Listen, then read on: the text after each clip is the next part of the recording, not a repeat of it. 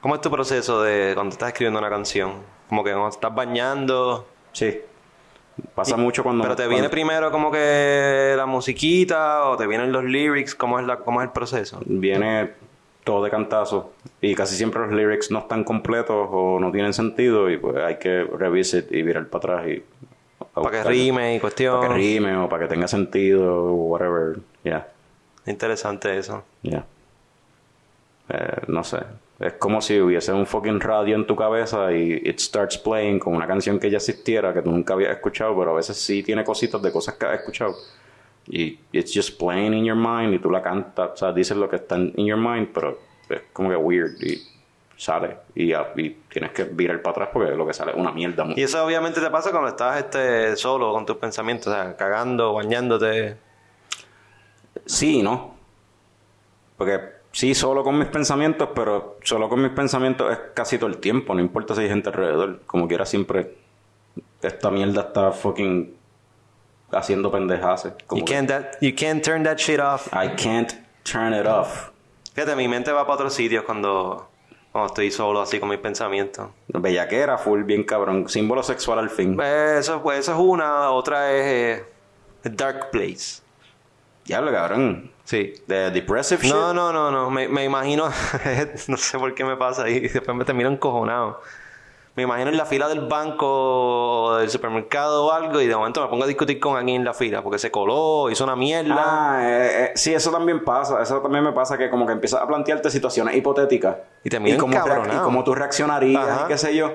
Sí, eso me, pasa, me pasaba más antes, pero ya empecé a picharlo porque una vez lo, estoy más self-conscious de eso y una vez empieza a pasar es como que, wait, what the fuck you're doing? Estás fucking playing out una fucking situación. Estás bien encojonado. Estás imaginándote una mierda que no ha pasado, que probablemente ni va a pasar. Estás fucking presumiendo cómo la otra gente que Exacto. a veces son hasta desconocidos, cómo van a reaccionar. So, tú estás como que practicando cómo, cómo tú contestarle para atrás cuando alguien te diga tal cosa, pero en realidad tú no sabes si esa persona te va a decir tal cosa. O sea, como que, ¿qué tú haces?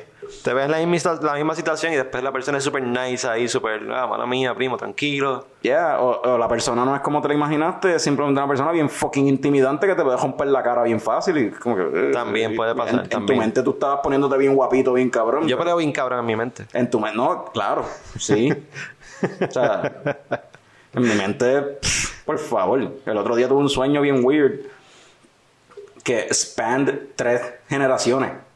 Oh, Es como que, what the fuck. esto es como para escribir, suena. Y estuvo más funny de- porque me levanté, oriné, me volví a acostar, seguí durmiendo y entonces tuve otro sueño que era de que había una como una reunión de, de la clase de high school. Ah, pero tú dices como que te despertaste, te volviste a dormir y, y siguió el mismo sueño. No, fue otro sueño. Cuando volví a dormir fue otro sueño. Entonces, ese segundo sueño me acuerdo más porque fue el segundo.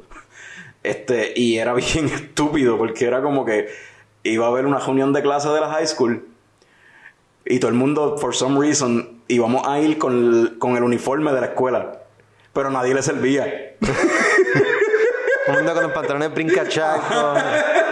La- Las camisas bien apretadas. O sea, como que era una pendeja bien cabrón porque a nadie le servía la jodida ropa.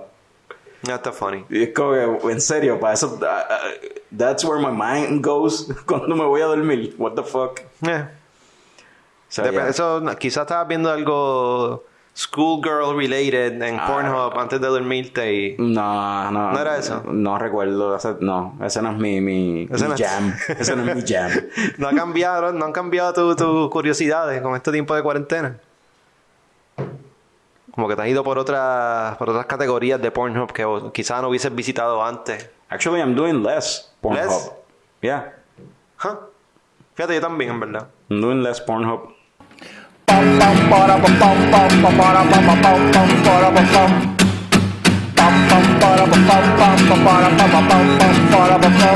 Ya llegó, ya llegó el coño show, el coño show.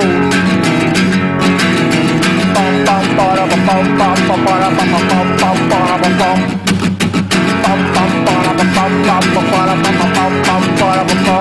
ya llegó, ya llegó el coño show, el coño show, el coño show, el coño show.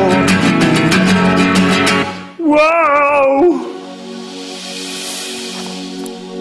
Saludos y bienvenidos a todos los coños que decidieron darle play, pero bien duro, al podcast más tecato del futuro. Es coño el show. Coño el show. Ya, sí, estamos aquí. Este, yo soy el cofundador, de Leche Coco Productions, Carlos Ortiz. Y durante esta cuarentena tenemos un episodio bien especial y bien extraño porque estoy solamente con el símbolo sexual sexy de Leche Coco Productions, Frank the Tank. No tenemos a Picón para que le diga, no sé, Frank, saluda a los coñistas. Saludos a los coñistas, saludos, saludos. Y gracias a ti, Carlos, por, por eso. Eso estuvo, estuvo chévere. Me gustó esa cancioncita. Ya.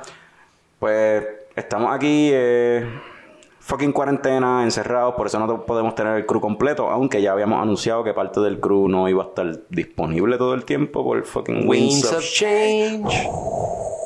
y la pendeja. So, estamos solos, estamos en la cuestión de, de esta pendeja de la cuarentena. Una cosa que quería traer sobre esto, ayer, ¿verdad? Publicamos un episodio. O sea, hoy es 28 de marzo de 2020 que estamos grabando esto. Ayer, primero de abril, porque para cuando esto salga el 2 de abril, publicamos un episodio que es basically como un April Fool's. Que la pasamos bien, cabrón. Fue un episodio improvisado, bien al garete loco por escucharlo. básicamente un coño el show en 20 minutos. So, está eso. En marzo estuvimos tirando un par de fucking contenido ahí como que adicional. So, la gente pensaría maybe que desde que fucking estamos en cuarentena estamos tirando más contenido y estamos trabajando más. No, son mierdas viejas que teníamos ya grabadas y las tiramos y fuck it. Como que whatever. De la bóveda. Pero, ya que estamos en la cuarentena y la pendeja, Frank, ¿cómo te ha tratado esta pendeja de tener que estar el social distance y estar encerrado en tu fucking casa? Pues yo empecé la cuarentena como dos semanas antes de que, de que se hizo a nivel de Puerto Rico, porque me entró un catarrito. Este, y como policy de la compañía nos estaban pidiendo que no fuéramos a la oficina si estábamos con síntomas de catarro para evitar epidemia. So, estuve esas dos semanitas aquí encerrado. Después, la semana pasada, que fue cuando hicieron todo lo de la cuarentena en Puerto Rico, esa semana estuve de vacaciones, so, fue otra semana más ahí. Y esta semana que pasó ahora, tuve cuatro semanas de cuarentena. Y te acostumbras, tu vida se ha visto cambiada drásticamente. He jangueado muchísimo, muchísimo, muchísimo menos. Pero estoy viviendo, bebiendo lo mismo. Que para cuestión de beber, ¿qué hiciste? Como que tienes un stash ahí, como que ¿qué es la que hay con eso. Eh, pues las veces que voy a hacer compras, siempre me compro, aprovecho y me compro un tres pack de medallas para tener ahí en la nevera. Eh, tengo un par de ganchos de Tito, de hay Jack. Eh, llegó a ver Black Label, ya se acabó. Eh, so, estoy bien, tengo, tengo bastante alcohol ahí. Sí, estoy viendo que lo que nunca tiene eso mismo, mucho hard liquor. Y comida, que tampoco usualmente hay en la nevera. Yo en, en el tiempo de que, que está- llevamos de cuarentena, como para el sexto, séptimo día de, de cuarentena, ya yo estaba como que... O sea, ya yo había salido yo creo como dos, tres veces a comprar alcohol suficiente para dos semanas. y... O sea, estamos ahora mismo el día como... Estamos en el día 14. 14, yo creo que sí. No, 13. 13, 13. El día 13 de cuarentena ahora mismo y yo he salido ya un par de veces para seguir comprando alcohol, aunque tengo fucking cerveza ahí, pero las craft beer obviamente están escaseando durante esta época. Todos los, todos los Me negocios- más risa pensar que te gastabas el, el alcohol de dos semanas completo en dos No, días. claro, y- ese es el chiste. Pero en realidad no es eso. O sea, eso no es la realidad. Es que me gasto parte del alcohol, pero como quiera quiero seguir fucking comprando más. O sea, como que tengo... Mi nevera ahora mismo está llena de un montón de cervezas de 10% de alcohol o más. Y pues, eh, o sea, no puedes ponerte a beber eso. O sea, cada vez que llega un weekend me pongo nervioso si no hay suficiente cerveza light. I get it. Pues es para rellenar. Entonces tengo una caja de medallas. Pero no quiero beber medallas. Si todavía puedo conseguir ese JU o fucking este, la rubia de Winwood o, o sea, lagercitos así o pale ales, amber ales que sean livianos, que breguen. I'll go with that. O sea, quiero tener eso para... Son las que bregan para beber más de una, pero... Pero la mayoría de lo que tengo en la, en la nevera no es eso. Son fucking cervezas fuertes. Está cabrón para conseguir craft beers ahora, mano, porque tienes que meterte en supermercado, porque si las barras están cerradas por ahí.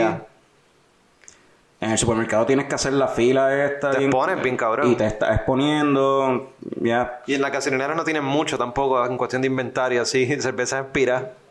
Te arriesgas a, lo que consigas sea cerveza expirada. Hay muchos, he visto también en, en online que muchos homebrewers están aprovechando este tiempo de, de la encerrona para y homebrewers que llevaban tiempo sin hacer cerveza y están haciendo cerveza en la casa. ¿Cómo consiguieron los ingredientes? I'm not sure. Probablemente pues Ariametro tiene más al estar más cerca de, de Billy. Mano, y estas estas barras de que venden craft beers, ¿qué, qué pasa? Si, que- si no están abriendo, ¿qué pasa con esos cakes? ¿Cuánto es el shelf life de eso? Eso depende. Y si lo mantienen en, una- en la temperatura indicada, pues dura más, pero tiene un shelf life como quiera. Y más una vez el cake ya está abierto y empezaron a usarlo. Estaría Como- triste, mano, que se perdiera toda esa cerveza. Aparte, obviamente, de- del peso económico que tiene el negocio de estar cerrado y los empleados, pero triste que toda esa cerveza se pierda. Algunos de los negocios de cerveza han seguido operando limitadamente, ¿sabes? Por Vendiendo cervezas to go y eso. vendiendo cervezas to go y cosas así, sobre todo los que también tienen comida dentro del... Ajá, tienen- se les hace más fácil abrir, hace justificar. Yeah. Pero por ejemplo el Beer Box, el viernes, ayer fue el último día que iban a estar abiertos porque ya pues estuvieron operando así como que 27 de marzo. beers to go y después dijeron como que no, ya no podemos estirar el chicle más, como que vamos a Sí, ojalá hayan vaciado bastante esos cakes entonces. Yo fui y busqué un crawler, par de, un six pack de, un six pack de mambo para la esposa, este, par de beers, eh, y le habían dado duro. O sea, las cervezas que yo quería conseguir no las conseguí. O sea, la gente se las había llevado. Estaban llevando crawlers a todo lo que Y da. he visto online, o sea, fotos de par de gente de aquí del área con tirando la foto de los crowds. O sea, que la gente fue y se abasteció bien brutal, o sea, porque la gente se cree cualquier cosa que uno postea por, por Instagram. y se lo creyeron lo de que no, en serio, el Beer Box va, cerró. Por ahora. Por ahora, obviamente. Y esperemos que vuelva pronto. Si no es que volvió para cuando saque este episodio. Lo dudo, cabrón. o sea, la fucking cuarentena la extendieron hasta el 12 de abril, si no me equivoco. Hasta ahora. Este episodio sale el 2 de abril, so todavía vamos a estar en la encerrona esta bien cabrón. ¿Qué, qué tú has hecho en la encerrona esta para entretenerte, cabrón? Pero hermano, en la casa está el día ahora mismo. El, la- el cuarto que yo tenía de mudanza, como yo te decía, ahora es una oficina bien chévere. Está limpia, están todos los foncos en su sitio, no hay polvo, se ve bien, da gusto estar ahí. Ahora da gusto, o sea, so- le has dedicado un jatito, aunque sea, la- no es tan solo beber hard liquor. No, no, no, porque yo me puse una regla. Antes de las 5 de la tarde yo no puedo beber. So, el resto del día tengo que buscar en qué ocuparme. Sí, eh, pues la semana pasada que estaba de vacaciones, pues no tenía que trabajar. So, ahí fue que me puse a hacer cosas en la casa. Ok, Lo único que no he hecho que me falta es lavar los screens. ok. ¿Y el carro lo lavaste? Eh, Ah, cabrón. Pero por lo menos en la casa está el día. Y, mano, ¿qué más he hecho? Revisitando hobbies viejos que no... Que no hacía hace tiempo. ¿Estás jugando- Magic solo? jugando Magic. Solo. Practicando. Este deck va a estar cabrón. Si algún día puedo volver a jugar con una persona frente a frente, va a estar cabrón. Ok. We'll see. Eh, board games es lo más que he estado haciendo. Ni siquiera video games. No, mano, aunque eh, ayer salió un jueguito de, de Star Wars para Switch que me salió como en 11 pesos con los puntos que le está metiendo, está nítido. Sí. ¿Cómo se llama? Jedi Academy. Y es un... ¿qué es un Es un jueguito ya bastante viejo, de principios de los 2000. Es de la serie esta de Dark Forces, de Star Wars, que eran como unos first person shooters. Ah, como Jedi Knight y eso así. Sí, sí, eso, Jedi esa, Outcast, esa Jedi- misma esa- serie. esa sí. serie. Este, este va después de Jedi Outcast, es el último. Ok. Está nítido. So, Pero ma- mayormente board games, mano. board games. Sí. ¿En serio? Scrabble, eh, Rummikube. ¿Sabes cuál es Rummikube? No. Es, no sé cómo explicarte, es con fichas, es como si fuera domino, machando números, está cool. It's a Oh. good game. Y Mastermind es el otro que jugado mucho. Ese me suena. Ese yo creo que yo lo... Hay un code breaker, hay un code maker, y entonces el code breaker tiene que tratar de descifrar cuál es el... Es como si fuera Battleship, Ajá. sentido de adivinar dónde están las fichas. Creo que así es que está el Navy eh, trabajando ahora mismo from home. Lo que tienen es el fucking la cajita esa de Battleship ahí, así es como el Navy está fucking trabajando from home, es con Battleship electrónico. Eso está cabrón lo de work from home, mano. Por lo menos tenemos suerte que nosotros con nuestros trabajos podemos estar en la casa trabajando, cobrando. Hay mucha gente que no tiene esa facilidad. Eso es algo de la situación esta que pues en verdad yo no sé ni, ni yo tengo mi opinión y es un hot take.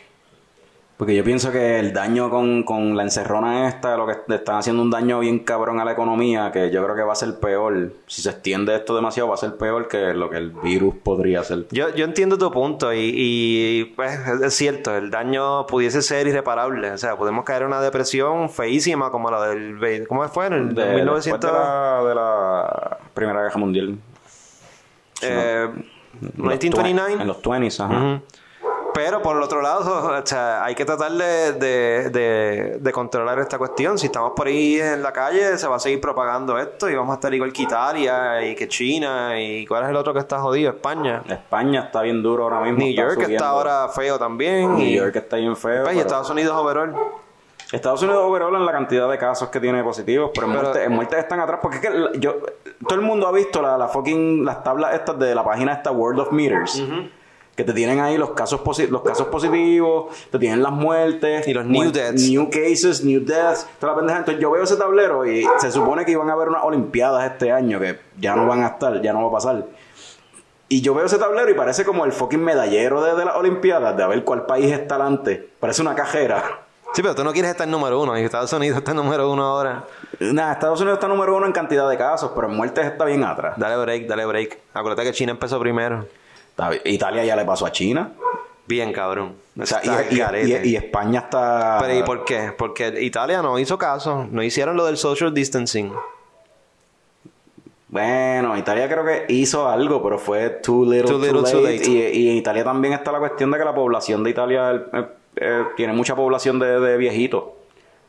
Y en Italia, por culturalmente, la interacción entre generaciones, terceras generaciones con la con los viejitos es bien, o sea, eso es bien close. Es lo mismo que pasa aquí en Puerto Rico, de hecho. O sea, la mayoría de la gente aquí tiene bastante contacto con sus abuelos.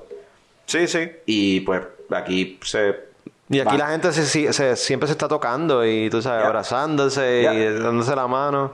Cabrón, en Italia se dan un beso en Dos cada cachete. dos besos. Ajá, Ajá. un beso en cada cachete, cabrón. Espérate, ¿Qué es esto? ¿Qué es esto? Está entrando una llamada ahí. Hello. Aló, Tommy. ¿qué está pasando? Tenemos aquí al cofundador de Leche Coco Productions, eh, llamada telefónica, ya que estamos en la cuestión del social distancing y la pendeja. Tommy, ¿todo bien? Como estaba aquí hablando con Frank ahora mismo de esta pendeja del coronavirus y la mierda de la... ¿Por qué Italia, cabrón, tiene tantas fucking muertes? Yo, estoy- yo pienso que es porque tiene una población de viejos bien cabrona. Esos hijos de puta se besan dos veces cuando se saludan. O sea, el contacto es algo ya cultural también que afecta en por qué carajo hay tantos Sí, jodidos. sí, ellos no creen en social distancing. Nunca lo ha... O sea, Ey, ese fue el Ellos, problema. mientras más pegados estén uno del otro, mejor. Sopa de caracol. Pues, Bueno, uno de los platos más populares, o sea, los platos populares de allí son pasta y pizza, que son platos grandes que se comparten, todo el mundo mete la mano en el mismo plato para servirse. No son platos ¿y ustedes cómo están? ¿Qué está pasando? Pues hermano, aquí en cuarentena. No podemos salir. ¿Cómo está su social distancing? Usualmente la gente me evita, así que no ha habido mucho cambio en mi vida. Yo, yo, yo pienso que Fran está bien kaki con esta pendeja porque cada vez que, que si me la acerco un poco, me mira mal el- y todo como que... Pero me mira mal, o sea, y Fran no mira mal. Lo que pasa es que Carlos está un poquito más expuesto porque Meli todavía, te- lamentablemente, todavía tiene que ir a trabajar allí al banco y, y se expone allí. Sí, sí, me- exacto, exacto. Carlos, Carlos está expuesto. Meli está en... eh, Meli es... ¿Cómo es? Esposa, de guerra. Pero, pero por lo menos ellos están tomando las medidas de seguridad necesarias. O sea, ella quema su el uniforme del trabajo todos Ya. los días cuando llega.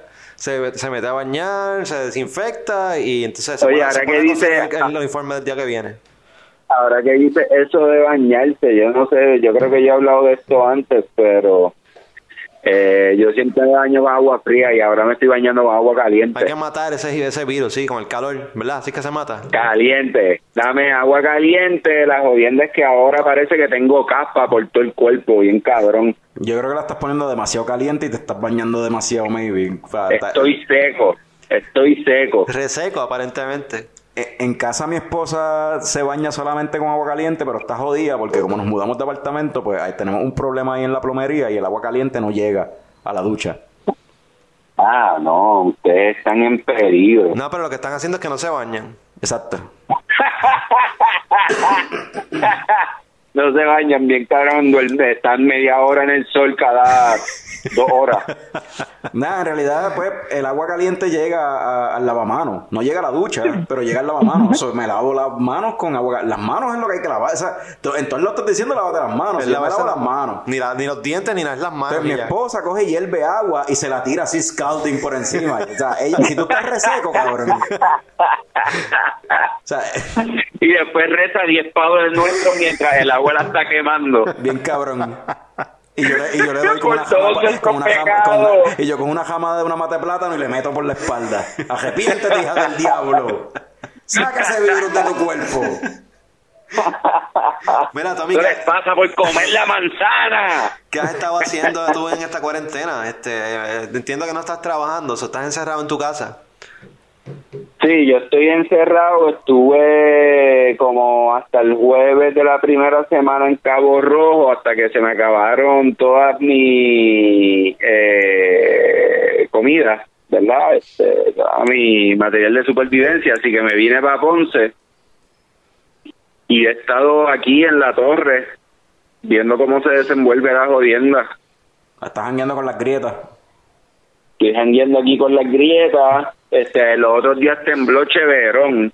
Eh, eh, y sí, mano, aquí, este, no haciendo, no haciendo mucho, viendo muchas películas. Los otros días vi Baby Driver, que me habían dicho que estaba nítida, en verdad está bufiada. Sí, esa película está nítida, mano. Oye, ahora que tú mencionas eso, ¿verdad? Con tanto tiempo que uno tiene en las manos, yo estaba hablando ahorita con Fran de cómo estábamos bregando nuestra situación alcoholística. Pero en la parte de, de entretenimiento como tal, ahora que tú mencionas eso, Baby Driver, o sea, me imagino que aquí todo el mundo ha tenido, ha visto par de películas en el tiempo que llevamos de cuarentena. Tommy, Baby Driver ha sido la mejor que tú has visto de las que has tenido que ver así como que, que no habías visto antes, como que para pasar el tiempo. ¿O has visto algo? Ah, diablo. Qué difícil, porque he visto un par de películas, pero no me acuerdo. La primera que te venga a la mente. Eh, fue la primera que me vino a la mente. Sí, eh, ¿qué más vi? No, vi la segunda de Spider-Man. O sí, la segunda de Spider-Man. Far From Home. Eh, La próxima va a ser ajá, Close Far to From Home. Home.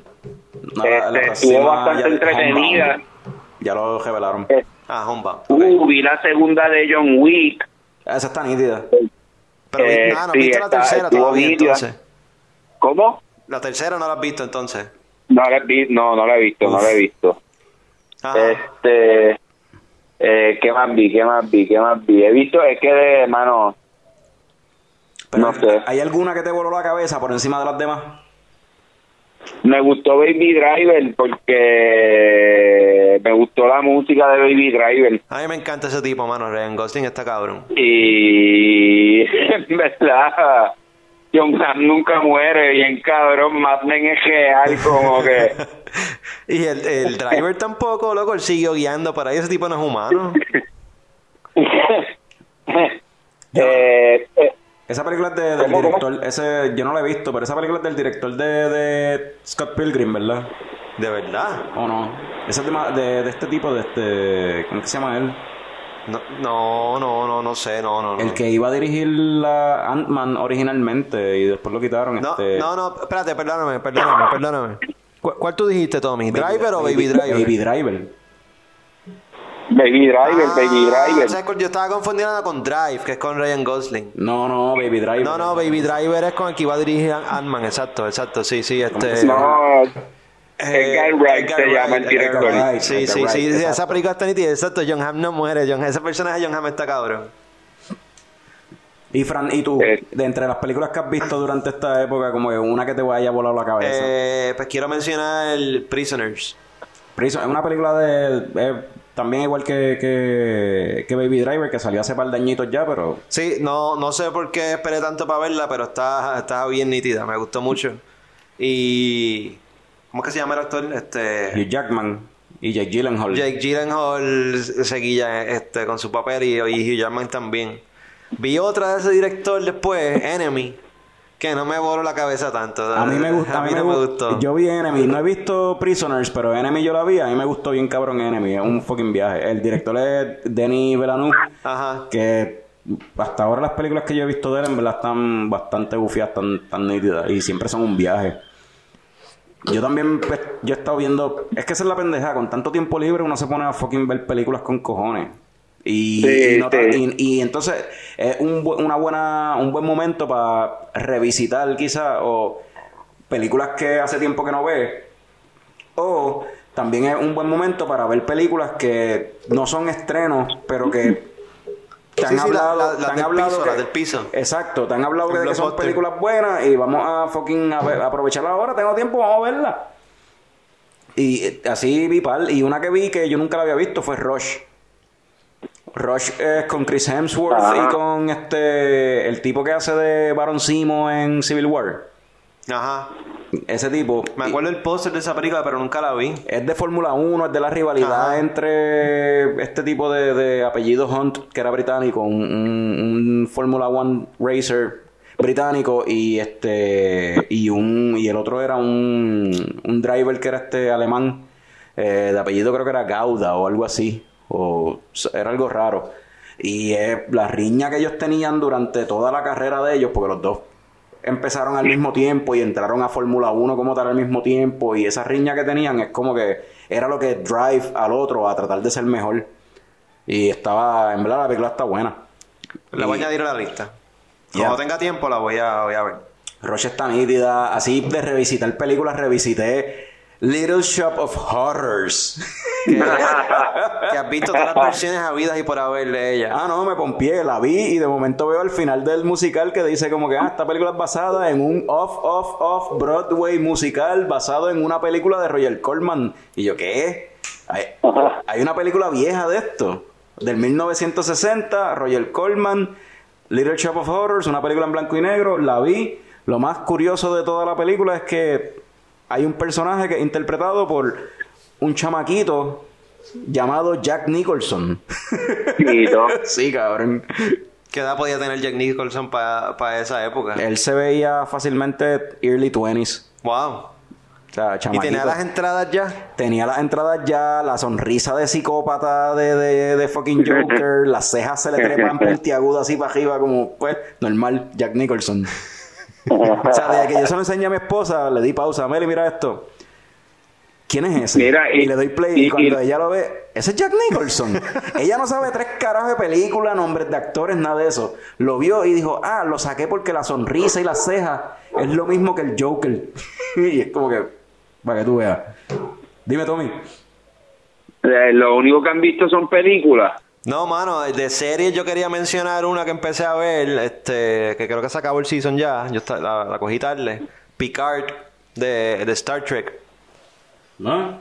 Ajá. Es este, revisitando el personaje de, de, de Patrick, ¿cómo es que Patrick se Stewart. llama? Patrick Stewart de Star Trek Next Generation de los 80s y 90s. Es él como que décadas después de que se acabó la serie, como que dándole un send-off al personaje. So, esa serie... La, la comparan, este, mencionan este, la película Logan. O sea, Ajá. que él, él- él la hizo porque pues quería darle un, un ending a su personaje de Xavier.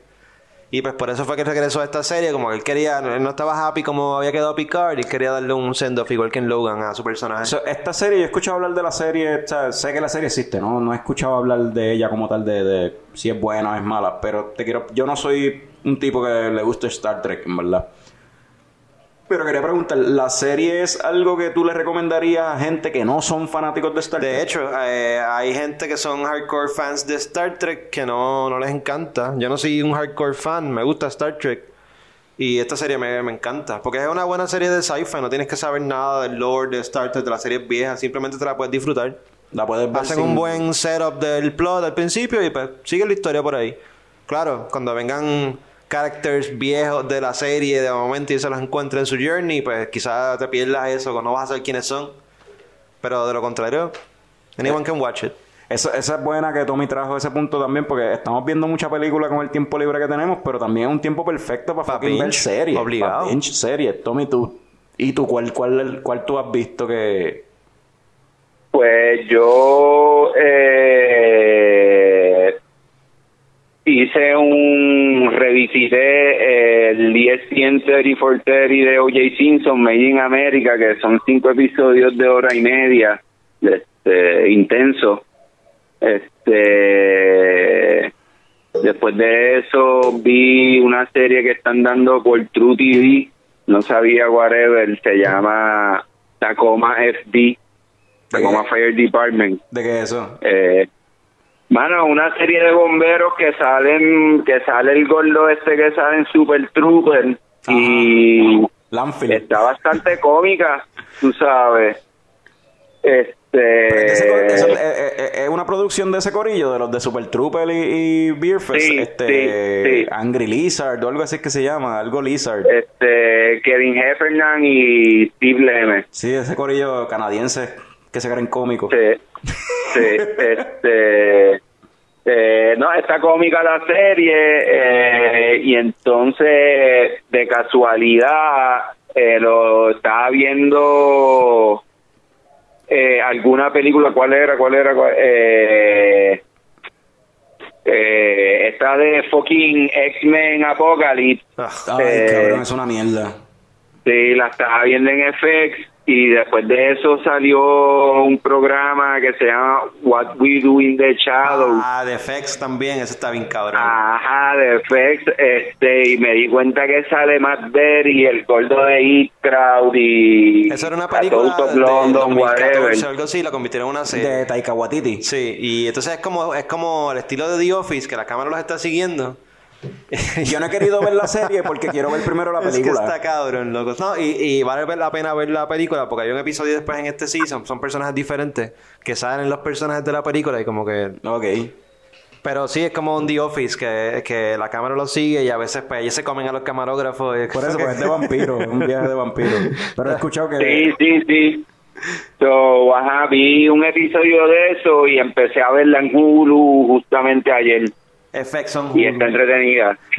y, y Dave, ¿has visto Dave? De, de FX hermano, también. no le he metido caña, todavía no le he metido caña. ¿Tú lo empezaste? Sí, sí, van como... Para cuando estamos grabando esto, van como, como tres o cuatro episodios. Está graciosa. El rapper Sí, Lil este, Dicky. la- veo no que la tienen en, acá rato en FX, porque como acá en Ponce tengo cable, en casa de los viejos, pues veo que la están dando, pero como no he visto ningún episodio, no le quiero meter caña. Está funny, está funny. Este, obviamente he visto muchos juegos viejos de NBA. eh, ajá, recordando ahí la NBA cuando se daban codazos y toda la pendeja ahí. Ahora que tú mencionas NBA, mano, o sea que el otro día estaba pensando en esta pendeja, no sé, mi mente funciona bien extraño. Pero, ok, lo, lo más importante con la cuestión, o lo más fácil de hacer y que puede hacer, que todo el mundo puede hacer para protegerse del coronavirus, es la cuestión de lavarse las manos. Y es lo que están diciendo en todos lados, lavarse las manos, lavarse las manos, ¿verdad? Eh, Entonces, no sé por qué yo me fui en un viaje mental, una paja mental, que de momento yo caí en esta pendeja de como que cuán fucking preocupado o cuán fucking batripeado podría estar ahora mismo un tipo como LeBron James, que todo el tiempo tiene la fucking mano en la boca. Todo el tiempo se está comiendo las uñas, cabrón. Bueno, este, por eso suspendieron los deportes prácticamente, porque esos cabrones siempre tienen, están en contacto, o sea, Sí, yo sé, pero una persona, Sí, o sea, te recomiendan aún así que, anyway, no te lleves las manos a la cara, no te toques la cara, o sea, trates de evitar Sí, eso. sí, sí. Y un tipo como LeBron, que, o sea, yo estoy seguro que ese cabrón va a cagar y el tipo es bien habilidoso, tú sabes, so, probablemente él se limpia el culo con una mano y la otra mano la tiene metida en la boca, cabrón. ¿Y si se confunde un día, cabrón? Y termina comiendo mierda. O sea, ya eso es un problema Bueno. que ya él tiene de por sí sin lo del coronavirus, pero ahora con lo del sea, coronavirus no, es como no, que... eh, no dijeron quiénes fueron, pero los Lakers dos jugadores dieron positivo a coronavirus. Ahí está, ahí está. Nunca confirmaron quiénes fueron los jugadores, pero en los Lakers dos jugadores dieron positivo. Pero Si hubiese sido un pelagato como el de la- como el de ya, como el del Utah Jazz, hubiesen dicho el nombre. Si no dijeron el nombre, quiere decir que son estrellas. eh, sí, en Utah, viste, en Utah fueron dos jugadores, pero de seguro muchos más han dado positivo y no han dicho nada, tú sabes. Este, hoy estaba leyendo la noticia de un jugador que se encojonó porque lo dijeron antes de que él le dijera a la familia que estaba, que dio positivo, tú sabes. Eh, so, ajá, ajá. Este, so, sí, mano, por eso suspendieron los deportes, porque de por sí esos cabrones siempre se están tocando dos entre ellos, Y, y- ¿sabes? y- Bot y jodienda. y ahora que estamos en eso de deporte, en cuestión de hobbies y cosas que uno típicamente hace, ahorita Fran me comentó que empezó a jugar juegos de carta él solo porque no tiene oponentes para jugar. Yo empecé a jugar solitario también.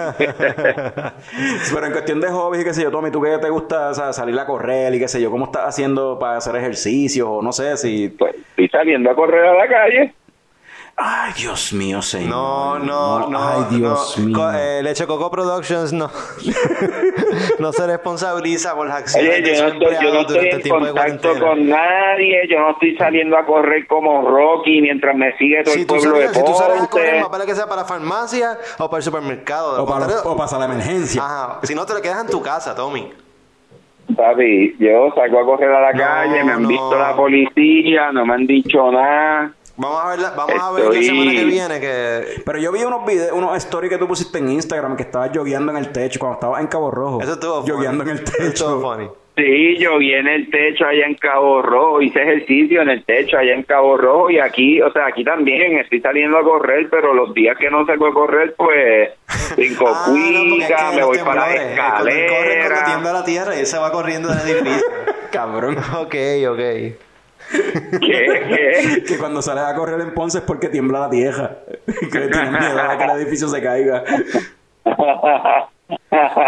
Viste, el, cabrón estaba pensando en eso el otro día porque tembló y estaba durmiendo y me, me desperté así bien acelerado como que ay puñeto está temblando y entonces dije como que ah diablo no puedo salir para ningún lado que jodido va a ser Esa es, la cuestión, esa es la cuestión para que la gente entienda, para que los coñistas entiendan la situación de, de- de Tommy. Tommy está ahora mismo quedándose en un apartamento en un piso 5 o 6, algo así es, ¿verdad? Cinco, cinco. En un piso 5 en Ponce, o sea, en el área azul, que es donde está, todavía está temblando, aunque las noticias no lo cubran. y Que Ya sea, nadie habla de eso, es Nadie verdad. habla de eso, pero todavía está temblando. En un edificio que está de por sí agrietado, o sea, que no está sufic- o sea, no sabemos cuán safe de verdad está, porque está... bueno eh, los ingenieros dicen que está safe o sea Ok. pero vamos Yo soy ingeniero, en confía en mí. ¿cómo, cómo? Yo soy ingeniero, Juanqui es ingeniero también. ¿Tú confías en nosotros? no Pues, viste. Ahí está.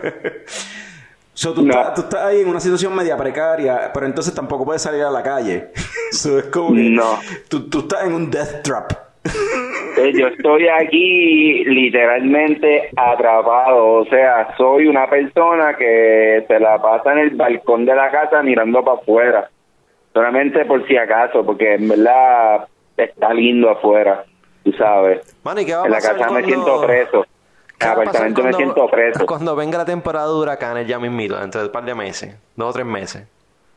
Eh, ¿Ahí qué hacemos? mano, pues, Y espero que de aquí a Eh, allá se dejen de la pendejada y abran las puertas, pero no lo van a hacer, en verdad. Bueno, si la gente sigue violando el código este de, de toque de queda, se va a seguir extendiendo. Mano, eh, viste, eso es esto. algo como que el viaje ese de Rincón está bien cabrón, que la señora esa se murió y cerraron el cuartel porque el esposo es policía, pero entonces el hijo también trabaja en el supermercado de cono de Rincón, que es como que, ¿qué? Sí, eso es como que tienes que cerrar todo. Pero está bien, porque así es como se supone que sea, que tú hagas un tracing para saber quiénes son las personas que están infectadas o más expuestas a infectar y aislar a esas personas como tal. No aislar una población completa. No sé. Viste, yo creo que debe ser, porque sí, porque es que tú no sabes si tú estás contagiado, cabrón, ese es el problema. Es que Ah, tú estás Carlos está yendo por el 14 días de incubación sin saber nada y tú estás hablando con todo el mundo y chocando manos y vamos a darnos par de beer y entonces se mueren mil personas al día como en Italia. Eso, está muy bien. No, yo estoy, yo estoy contigo, Tommy, eso está cabrón. Pero Carlos está yendo por el lado de que, que afecta, va a afectar la economía de un... De un a largo plazo, o sea, Si yo pienso que si abres las puertas y dejas que esto se riegue bien cabrón y se muera el que te- se tenga que morir y se murió ya y fuck it, y salimos de esto y al final pues salimos de qué sé yo un millón de personas que se murieron alrededor del mundo fuck it Eh, No, eh, oye. eh, eh, versus a largo plazo Oye. estar un cojón de años como qué sé yo dos generaciones completas de gente muriéndose de hambre gente muriéndose de frío porque no tienen un jodido techo o sea podríamos caer en una fucking gran depresión a nivel global de nuevo o sea, como Yo se entiendo, yo entiendo, yo, yo, eh, yo estoy de acuerdo con lo que tú dices, pero eh, lo triste es que el Estado está para preservar vidas y no para eh, que se mueran, cabrón. Si estuviésemos Y- siendo mandados por un Artificial Intelligence, quizás el, el Intelligence hubiese tomado la decisión que tú dices. Skynet hubiese Sí, hecho Sí, eso. sí.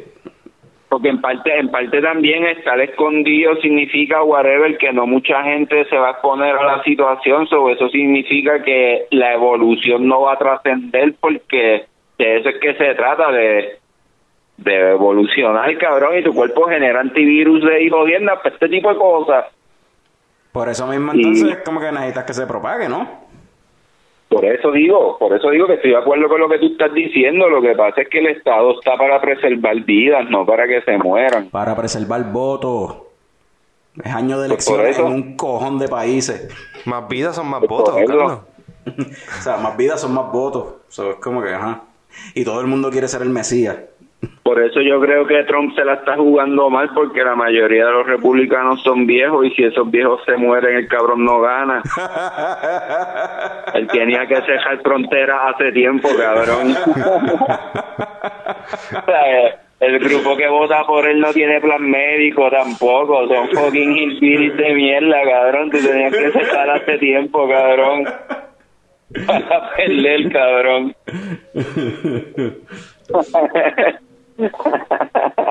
¿Qué hora es? Son las 4 menos Es hora 20. de que te quedes en tu casa. Es hora de que te quedes en tu casa, Tommy. Tenemos que fucking dejarte ir. La conversación estuvo buena. Tenemos que dejarte Sigue, ir. Vamos sigue a- cuidándote, papá. No sigas exponiéndote. Quédate en tu casa, que tú tienes la miocarditis esa. Cógelo suave, papá. No, estamos, estamos bien, estamos tranquilos, seguimos ejercitándonos, estamos activos. Este, siempre hay que mantenerse activos en este tipo de casos de, eh, ¿cómo es? Aislamiento, ¿verdad? Porque la gente se pone media loquita cuando no tiene contacto con gente, así que siempre es importante correr, Pornhub. brincar cuica, masturbarse, mantener una vida sana. Vamos arriba, Corillo. Suave. So, vamos, no sé si yo te había dicho, Ujú. hace par de weekends atrás yo grabé con los muchachos de Señorial. ¿O sí? Ya. Entonces los visité allí en Ponce, en la cervecera, y hablé un ratito con ellos. Esto fue antes de que... Ah. Esto fue el weekend antes de que Explotara. empezara la, la cuestión del toque de queda y esta cuestión. So, tengan eso en mente, coñistas, cuando escuchen la, la- la conversación, porque pues, hay unas cosas que se hablan ahí que al momento quizás se pensaba que esto es lo que se iba a hacer, pero quizás ahora pues esos planes quizás se vean atrasados. Pero fue una conversación bastante chévere sobre planes futuros que tienen y un concepto ahí que tienen en la cervecera, estilo taproom, uh, speakeasy o algo así, como que está interesante. eso vamos a escuchar esa pendeja. ¿Qué está, qué está haciendo lo de SRM? De hecho, funcionaría porque esto es. ¿Tuviste esa mierda, cabrón? De- ahora en el cine en lo- hay un anuncio de Diet Coke que imitando ASMR, whatever, ASMR, esa cuestión. es como que, this doesn't make- esto Ah, no sí, tiene ni sentido. O sea, esto no funciona aquí Sí, en una. en- como que, ¿por qué hace esto? La mierda de todo es que, como quiera, vas a salir con ganas de comprarte. ¿Una Diet Coke? No, una Diet Coke, ¿no. Sí, sí. No, yo Diet no. Coke. Diet Coke, no. Eres, eres no. muy fácil, entonces ¿Quién sí. compra Yo soy Sí, fácil. Sí, Claro que sí. pues, pues, sí, eres No, demasiado pero fácil si, no- si logras que eh, coger tu atención ese anuncio, no sé. SMR es some creepy ass shit. Yo no sé para mí. Yo conozco personas que lo usan para dormir. Lo, lo ponen y para acostarse a dormir.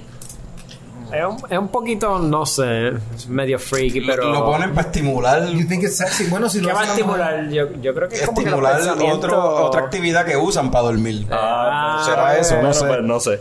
Ahí no sé. Porque es back into the lips. It kind of sounds like. Back in the... What? Es que empiezan. Y a, y a como que a abrir objetos y ajá, exacto, ya. Y es como que what? ¿Qué? Es estúpido. Hay coñitas que escuchar esta pendeja. Como que. Ahora no, esto suena como un cold opening cabrón.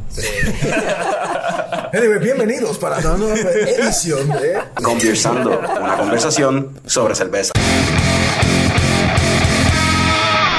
Gracias, Carlos, por esa introducción. Estamos aquí en- desde Ponce con los muchachos de Señorial Brewing. Tenemos a Armando, a Luis y tenemos a Wilmer también aquí con nosotros de Señorial Brewing. Y muchachos, la última vez que ustedes estuvieron, ¿verdad? Over the phone aquí en Coño el Show, en Conversando. Hablamos sobre una cerveza añejada en barrica, San Antón, que se supone que iba a salir hasta... ¿Cuál es el estatus de eso, mano? No la, no la he visto por ahí, que es la que hay. Pues mira, esa cerveza sigue todavía añejándose en barriles. Eh, ya va para dos años, el 20 y algo de este mes.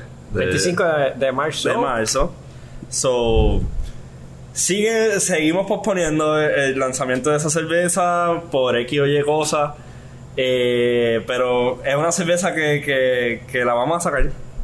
¿Sabes qué? Todavía no la he probado. Eso es verdad. No la hemos probado. No, la puedes probar, ¿verdad? Porque por el hecho de que está en la barrica, pues no, no pueden probarla, ¿verdad? Bu- bu- Bueno, podemos sacar una muestrita y, y probarla, pero no, no, no queremos. Queremos que la, la pruebe todo el mundo a la misma vez que nosotros, que se joda. A ver, a ver qué pasa, a ver cómo, qué tal Pero sí. el experimento. Pero eso, lo que tiene ahora mismo en la barrica es el blend ya hecho o lo que salga de ahí tú lo vas a blend con... Lo que salga de ahí lo vamos a blend. A blend Sí, con, sí. con otro stout. No, no, no, no. Es, es dentro de esas mismas barricas están la- las dos que vamos a Una blend. y una. O sea, hay, hay cuatro barricas, hay dos barricas de Señora de la Noche Ah, y hay dos barricas gotcha. de, de, de polvorín. Gotcha. Este, y obviamente cada una es, es bien exclusiva porque yo no sé qué rayos eso tenía dentro, número uno y número dos. Cuando eso llegó ahí, parecía que tenía como cinco o seis galones de, de ron todavía. So, Eh, diablo. eh, no se sabe lo que, lo que, lo que va a pasar So, ahí. quizás este es el próximo virus. Ah, que o cogerá- la cura, o, o la cura, o la cura del cura. coronavirus. Quizás este sea la cura. Pues avancen, avancen a sacar eso y embotellarlo. Este, ¿qué, qué tienen próximo o que ha salido últimamente? Porque para cuando esto se publique, yo creo que ya va a haber salido la última creación de, de Señorial Maybe. O sea, ¿qué está, ¿con qué están experimentando? ¿Qué hay, de- hay nuevo? Pues hermano, se ha vendido muy bien la Ceiba, se ha vendido muy bien este León Mayor, eh, la Villa Triple, se ha vendido muy bien Polvorín, pero viene algo por ahí este medio comercial para que la gente pruebe lo que lo que Lo que es capaz... lo que es capaz de, de hacer señorial. No, no, no, that's too Algo, much. algo, algo, That's too algo, much. algo liviano. O sea, ¿te refieres a algo más liviano, algo, algo liviano, sí. Liviano- Algo más fácil. Más drinkable eh, que te lo Accesible. beber. Sí, accesible. Más, Que, creo que que lo que estamos acostumbrados a hacer. eh, O sea, más accesible que el vigía. Que la vigía. Que la vigía. eh, Sí, eh, muchísimo la vigía, más accesible eh, que eso. era, Yo creo que es la cerveza más accesible de las que ustedes tienen. Para nosotros, Musa, que, que Musa es muy accesible, sí. que- va a ser muchísimo más accesible que, que Musa. Eh, Ok. es tratando de buscarles ese paladar que, que tú buscas en, en, en, en- Personas novatas que, que están tratando de, de- de como cambiarse, experimentando, que, que, que todavía están en duda si en verdad les gusta la cerveza o no les gusta la cerveza. Pues esto fuera una Pilsner o algo así. O sea, Y- tirando para ver y- quién te y- delague o algo así. y Obligado. por ahí viene verano. So, tenemos que meter una cervecita de verano que no tenemos todavía. ¿Ah? Ok. So, algo relax para que te des en la playa después que, que haya pasado la pendeja del coronavirus. Si lo pasamos. Si lo pasamos. tan. Don't say that. Come on, dude. Don't say that. Bueno, los que sobrevivan al coronavirus, We're gonna drink beer. Yeah. vamos a beberle esa cerveza. cerveza. So, Va a ahí tienes una razón para freaking protegerte, aislarte, hasta seguir la, la, la, La cuarentena. La cuarentena, que.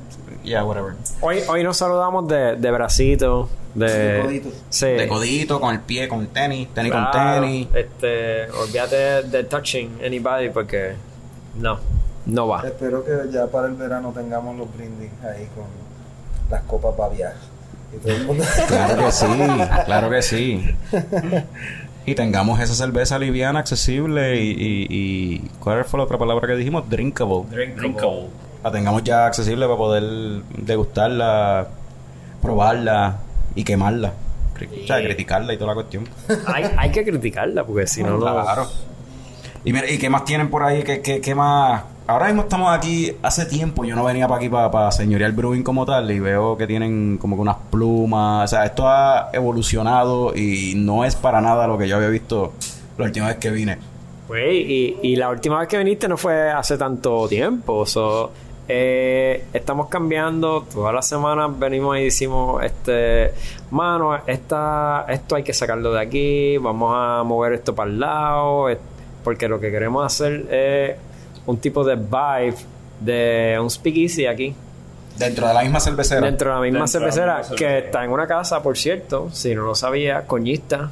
Estamos dentro de una casa todavía. So, estamos tratando de crear ese ambiente este, de amistades, de familia, de conocidos, allegados, que vengan. Este, vamos a poner una fecha, vamos a poner lo que sea, pero es bien exclusivo. No, no va a ser este abierto al público, este, va a ser por invitación número uno o este cuadrar una fecha y que la por gente cita, llegue. como quien dice. por Sí, va a ser como por cita más o menos, sí. Eso, fíjate. Ya, eso suena bien, en realidad. Como que. O sea, si tú, tú puedes, como que. Ir buscando, o sea, ir cuadrando gente que los contacte y qué sé yo, o- o abrir una fecha. Para esta fecha tenemos tantos espacios Y llégale. y, lle- o sea, y llégale, tenemos tantos, o lo puedes hacer por reserva, tienes que hacer reservación o algo Sí. así. Sí, va a y se te da el tour de la cervecera, Va a más. haber beer, porque es lo primordial. Este, y va a haber picadera, qué sé yo. Quizás haya un monchi ahí para que, para que tú comas y la va a pasar bien. Este, Suena bien speakeasy, verdad. Sí. No, no, no va a ser nada de otro mundo, pero vamos a estar aquí. Sí, sí, sin un horario fijo como tal, es como que es por cita, es por reserva. No, Eso es por cita, eso suena cool. reservación, o sea, confirmación, porque tampoco queremos, eh, como quien dice uno, perder el tiempo, eh, estar esperándolo y que no lleguen. O sea, porque, El, eh, el tiempo eh, de nosotros es El tiempo de oro. nosotros es oro y si vamos a hacer esto es como que queremos también como que un poco de compromiso de, de las personas que nos quieran visitar. So que, que va a ser así, este, bien, bien, bien exclusivo. Va, Bien close, bien va, close. va a ser bien close. Eso está cool. Ahora mismo en Puerto Rico la mayoría de las cerveceras este, locales no tienen, o sea, incluyendo ustedes hasta ahora, o sea, hasta este concepto, o sea, no tienen esa facilidad de poder, o sea, lo que, lo que sería un tap room, que se ve mucho en cerveceras en otros países, que cada cervecera tiene su tap room ahí mismo dentro de la cervecera. Aquí básicamente Fock y Fock, Old Harbor y, y Ocean y Lab. Ocean Lab. Sí. Son básicamente los únicos que tienen eso. VoxLab también lo tiene. Sí, VoxLab también puedes contar a VoxLab ahí, tiene su taproom. Dragonstone. Dragonstone ahora abrió su taproom. Tiene su taproom fuera de la cervecera, pero tiene su taproom. Lo tiene, lo tiene. Y- eh, está gufiado ver como que este movimiento que se está moviendo a eso. Recientemente Boquerón también anunció que eh, va a estar ahora, aunque no tiene un taproom como tal, va a estar vendiendo, abriendo un horario limitado durante los fines de semana para Para llenar crawlers. crawlers. Sí. So- Eh, ellos lo tienen hace tiempo, so, eh, no, no- no es algo nuevo. Este, Boquerón. Boquerón. Eh, no es algo nuevo, pero queremos como que ajustarnos, número uno, a nosotros, porque eh, no es algo que podamos hacer constantemente, porque Sí, obviamente... no, no es algo que lo podamos hacer todos los sábados o, o el día que lo vayamos a hacer, eh, es algo que, que va a ser eh, bien limitado, por eso es que queremos también el compromiso de las personas que digan que, que quieren venir, es como que queremos como que, que, que nos digan, ok, sí, voy a ir y, y que yo esté aquí esperándolo y que en verdad lleguen, porque no... No, nosotros no, no queremos comprometer un tiempo que, que va a ser de nosotros que, que- que le estamos sacando para esto, para que entonces este, estar esperando a las personas y, y como que no lleguen. Porque, eh, o sea, va, va a ser algo como que medio frustrante porque nosotros si, si queremos hacer esto así de close, eh, queremos que las personas compartan con nosotros también. Y actualmente, ¿verdad? ¿Esto está, ¿Esto está corriendo ya o es, o sea, está, están iniciando como tal esta operación de, de lo de, de, pues, de- del taproom, como quien dice, Speakeasy? Pero si alguien quisiera comunicarse o sea, y hacer una reservación ahora mismo, ¿cómo lo harían? por la página de Facebook, cuando nos escriben los, los mensajes por, pues, por, por, por Messenger en la página de Señorial, eh, podemos confirmar, podemos hacer eh, toda la gestión, cuántas personas vienen, ta, ta, ta, ta, y cuadramos una fecha y le llegan. Y entonces lo que la experiencia que entonces tendrían cuando vienen aquí sería como un tour de la cervecera más probar las beers que tienen disponibles. probar las beers, este, si quieren dejar un donativo o lo que sea, este, lo dejan, le hacemos recomendaciones de, mira, este, la, la beer está en tal sitio, tal sitio, tal sitio, este, si quieres seguir hangueando, porque esto es una casa, a las 11 cerramos, así que eh, por ahí para abajo le podemos decir eh, dónde conseguir la, la cerveza de señorial. Pero se va a estar vendiendo la cerveza aquí Sí, también. Sí. Y growlers se pueden llenar aquí. Mira, para growlers, Sí, este, nos contactan nosotros- nosotros este, lo y lo podemos llenar cualquier día de la semana que nosotros estemos aquí, porque es mucho más fácil este, yo servir un growler y, y que te lo lleves a, a yo tener la persona aquí que, que, que servirle la cerveza, hablarle de la cerveza, papá. Casi siempre el, el, el growler es más, más este, friendly, la persona está más fr- eh, friendly con la cerveza y sabe lo que, lo que está buscando y llega aquí con, con el growler, se lo llenamos y nos vemos, pásala bien en tu casa. Y algo, una práctica que no es tan común en Puerto Rico, y quex. Pero Mira, eh, sabemos de par de locos que, Kex. que- que- Kex. Siempre hay que Si- Siempre hay cakes. Lo que pasa es que el cakes tiene un- una lógica detrás de todo eso diferente. Eh, hay muchas personas que cuando nosotros le decimos como que el precio eh, están de acuerdo porque pues entienden el riesgo que nosotros vamos a sufrir si, si no nos devuelven los cakes o, o- algo así por el estilo que nosotros siempre pedimos un depósito y por lo general el depósito es la misma cantidad o un poquito más de, de lo que este sale la cerveza So que, hay personas que lo entienden y, y se la llevan y cuando regresan nosotros le devolvemos el depósito. Así que, pero es algo un poquito más complicado y, y a- a- hay que educar un poquito más a las personas para poder este Pero llegan, pero llegan. actividades, Llegan. ustedes pueden- Llega- llega- llegan actividades, llegan este bodas, llegan eh, lo que sea, mano. A veces dicen, este, yo voy a hacer un party en mi casa de, de, de cervezas artesanales locales. Y a veces se llevan un cake para eso. Y es como que tú te quedas medio, medio bruto porque diantre, ¿cuánta gente per- invitó a este tipo a, a- a- a su casa? Y, y a la semana están aquí con, con, con, con el el otra vez. vacío. Sí, y es como que, wow. Y en la semana, aquí han venido personas que, que lo han comprado, eh, que ya los dos días está el que es vacío otra vez de regreso a la cervecería. Sí, pues ya, ya, ya son personas que entienden, pero pues a veces viene el, el- el público que, que, que no sabe del tema y que sea, pues tratamos de explicarle este, cómo, cómo la, es la logística, cómo este nos devuelven la cerveza, le damos a probar este lo, lo que se van a llevar para que obviamente tengan este un, saborcito de lo que de lo que van a servir en su actividad o en su en su eh, lo que sea que tengan este planificado. So, es bien friendly. A mí me gusta. A mí me gusta que- que- que se lleven el cake para su casa porque a veces la- la- las personas tratan de, de hacer algo eh, fuera de, de la norma y les sale, les sale muy bien. Llevando una cerveza artesanal, no hay mejor que, que, que beber de eso. Estoy de Yo estoy- Yo- yo estoy de acuerdo, que- en verdad. eh, Tú ya, estás- usé, usé los adjetivos incorrectos, pero. No, no, pero, pero, la línea. pero estoy de acuerdo, estoy de acuerdo. Yo prefiero mil veces cerveza artesanal y para una actividad así como una boda, un quisañero, lo que sea. O sea, Es un plus. es un plus tener tu, tu, tu tapcito así, tu kegerator por el lado con una o dos, dos quexitos así de cervezas locales. Porque, vamos, hablemos claro. En una boda, la mayoría de la gente lo que va a ir a beber es Light, este, la base. Bush, este, ¿sabes? ¿Entiendes? Pero tienes De tu... la base que para joder Con la la chiquita, sí. O, o- o los que van a la barra y te dicen, ven acá, y tie- ¿qué tú tienes ahí? ¿Tiene, tiene Glen- Glen- ¿qué, qué whisky tiene? ¿Cuál es el más caro que tiene? Cotizac. No, no, hay Black Label ahí escondido. ¿Dónde está el Black Label? Saca el Black. O sea, eh, No, tener o sea están los cacheteros. Yo te digo una cosa, sube de nivel, o sea, tener cerveza Pero artesanal, con cerveza tenerla en una Sí. boda, sí. cerveza artesanal y, ¿verdad? Y, y un producto de Puerto Rico, ¿verdad? Que también yo creo que, que demuestra, ¿verdad? Que, que puede salir de esta isla en ese sentido de calidad, ¿no? Y yo creo que subes de nivel, ¿no? Tú tienes una cerveza artesanal en tu trabajo en vez de la, ¿verdad? De la chiquita, ¿verdad? No vamos a decir marca. Este. ya dijimos marcas. Pero, ya, ¿verdad? Sí. dijimos ya se obvio. Olvídate de eso.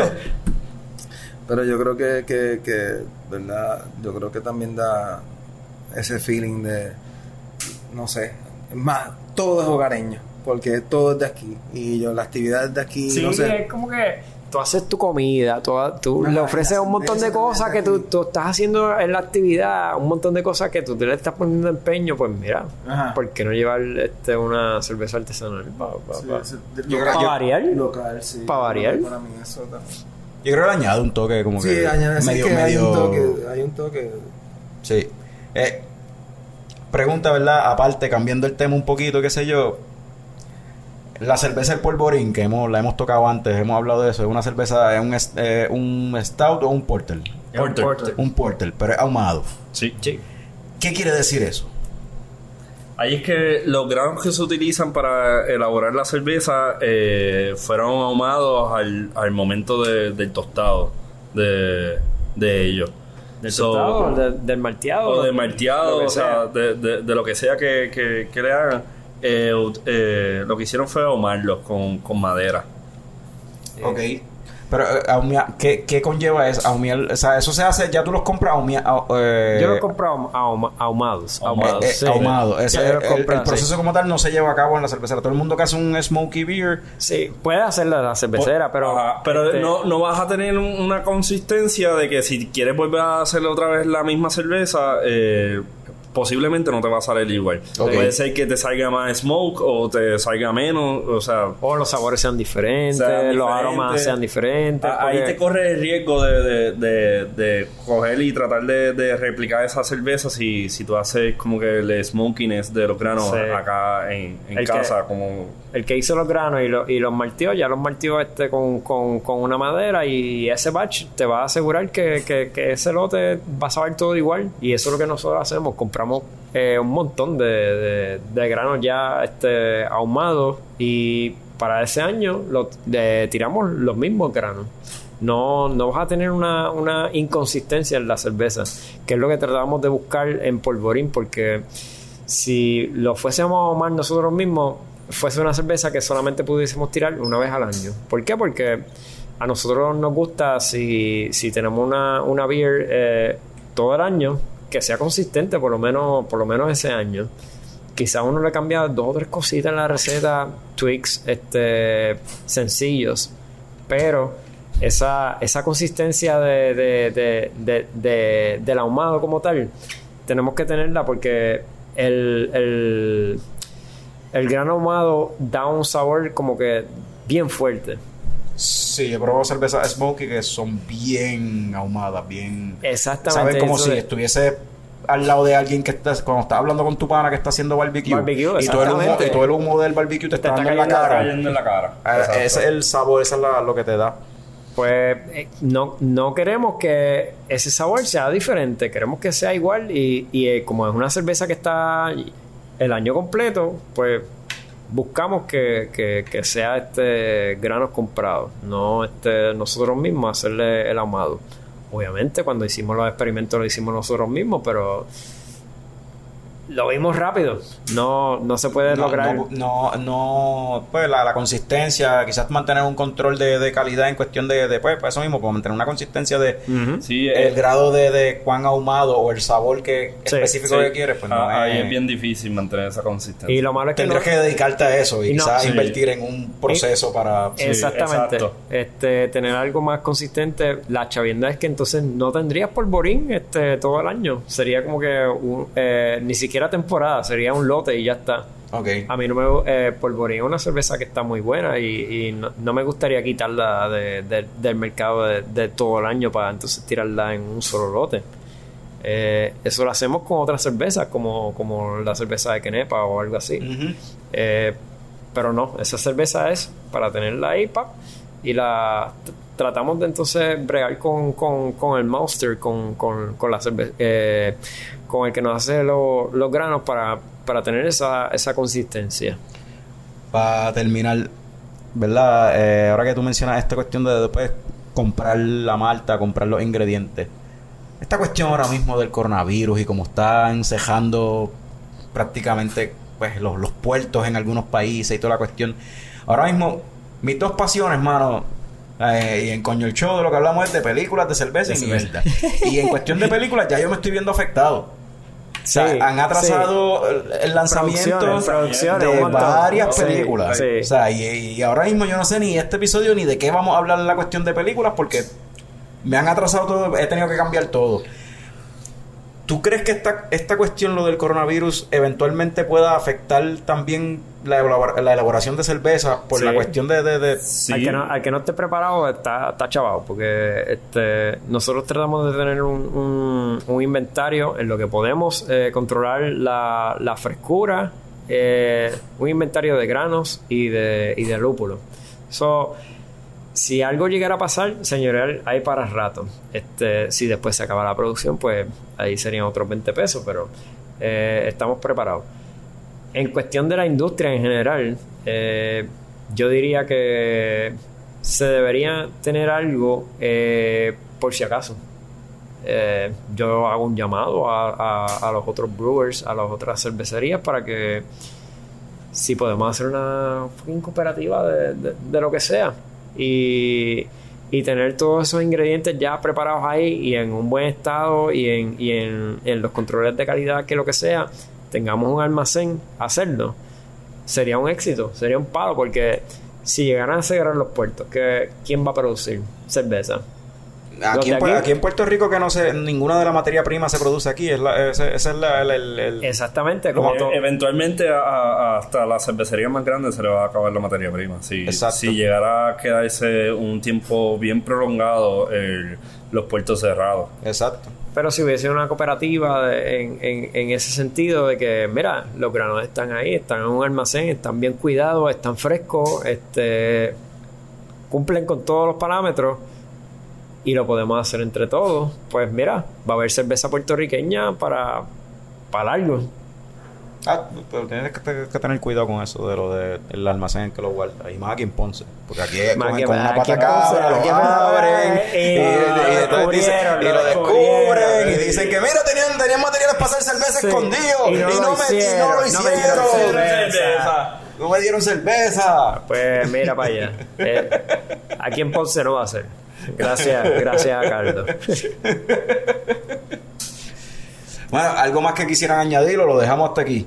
Mira, este, tam- estamos a la puerta abierta del señorial. Si nos quieren visitar, número uno, confirmen, llamen. Este, Facebook me o, dijiste, ¿verdad? o nos escriben por Facebook, Instagram. que es la, la manera más fácil es por Facebook. Este, nos comunicamos y si nos quieren visitar, ahí estamos. Ah, mira, se- se- mira, mira, nos tiraron el cue, la bocina se apagó, nosotros también, así que vamos de vuelta al Bachelor Pad Studios con Carlos y los muchachos allá de Coño el Show. Bueno, eso estuvo, estuvo informativo, estuvo interesante. And, Y estoy loco por visitar el, el local.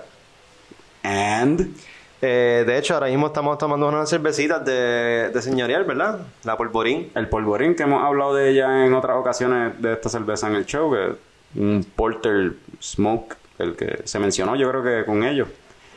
Este... A mí me gusta esta beer. Gracias, gracias por traerla.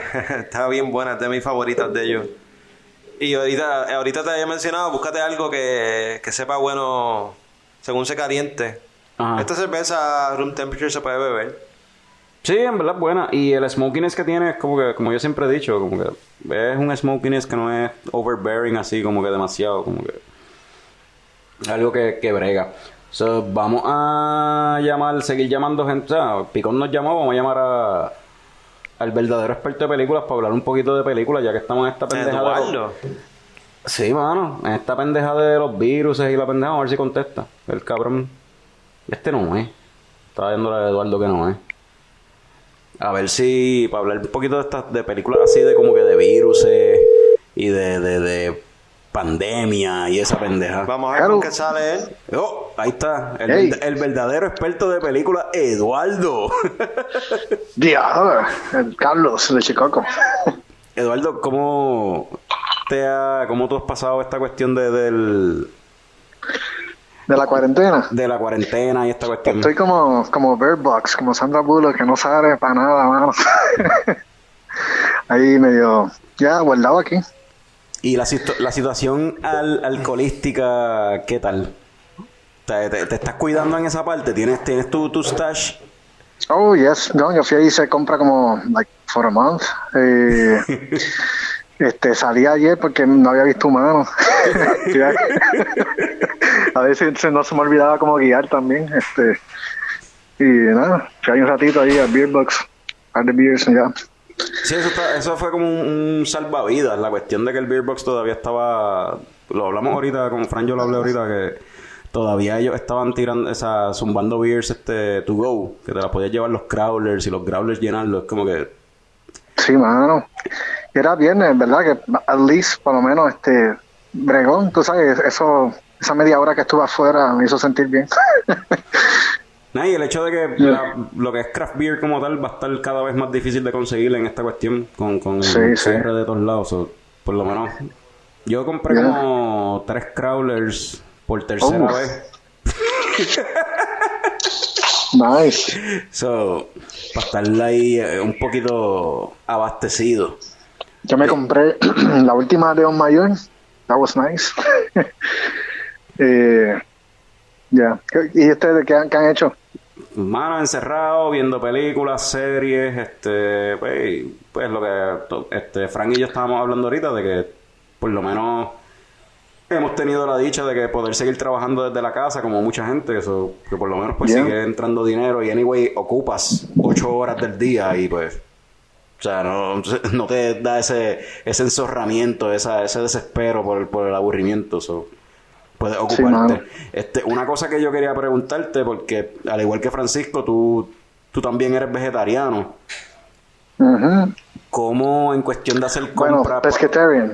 Pescatarian. Pues, y, se te ha hecho más difícil ahora conseguir como que comida para cuando vas a hacer compra. Porque, por ejemplo, el papel de toile está escaseando. Hay varias cosas que están como que esca- escaseando. O sea, en cuestión Fíjate, de, este- menú vegetariano, de, Lo malo es que es más expensive. Tú sabes, no es como que tú puedes comprar una bolsa de pechuga o algo así que es super cheap comparado con comprar mero o atún, tú sabes.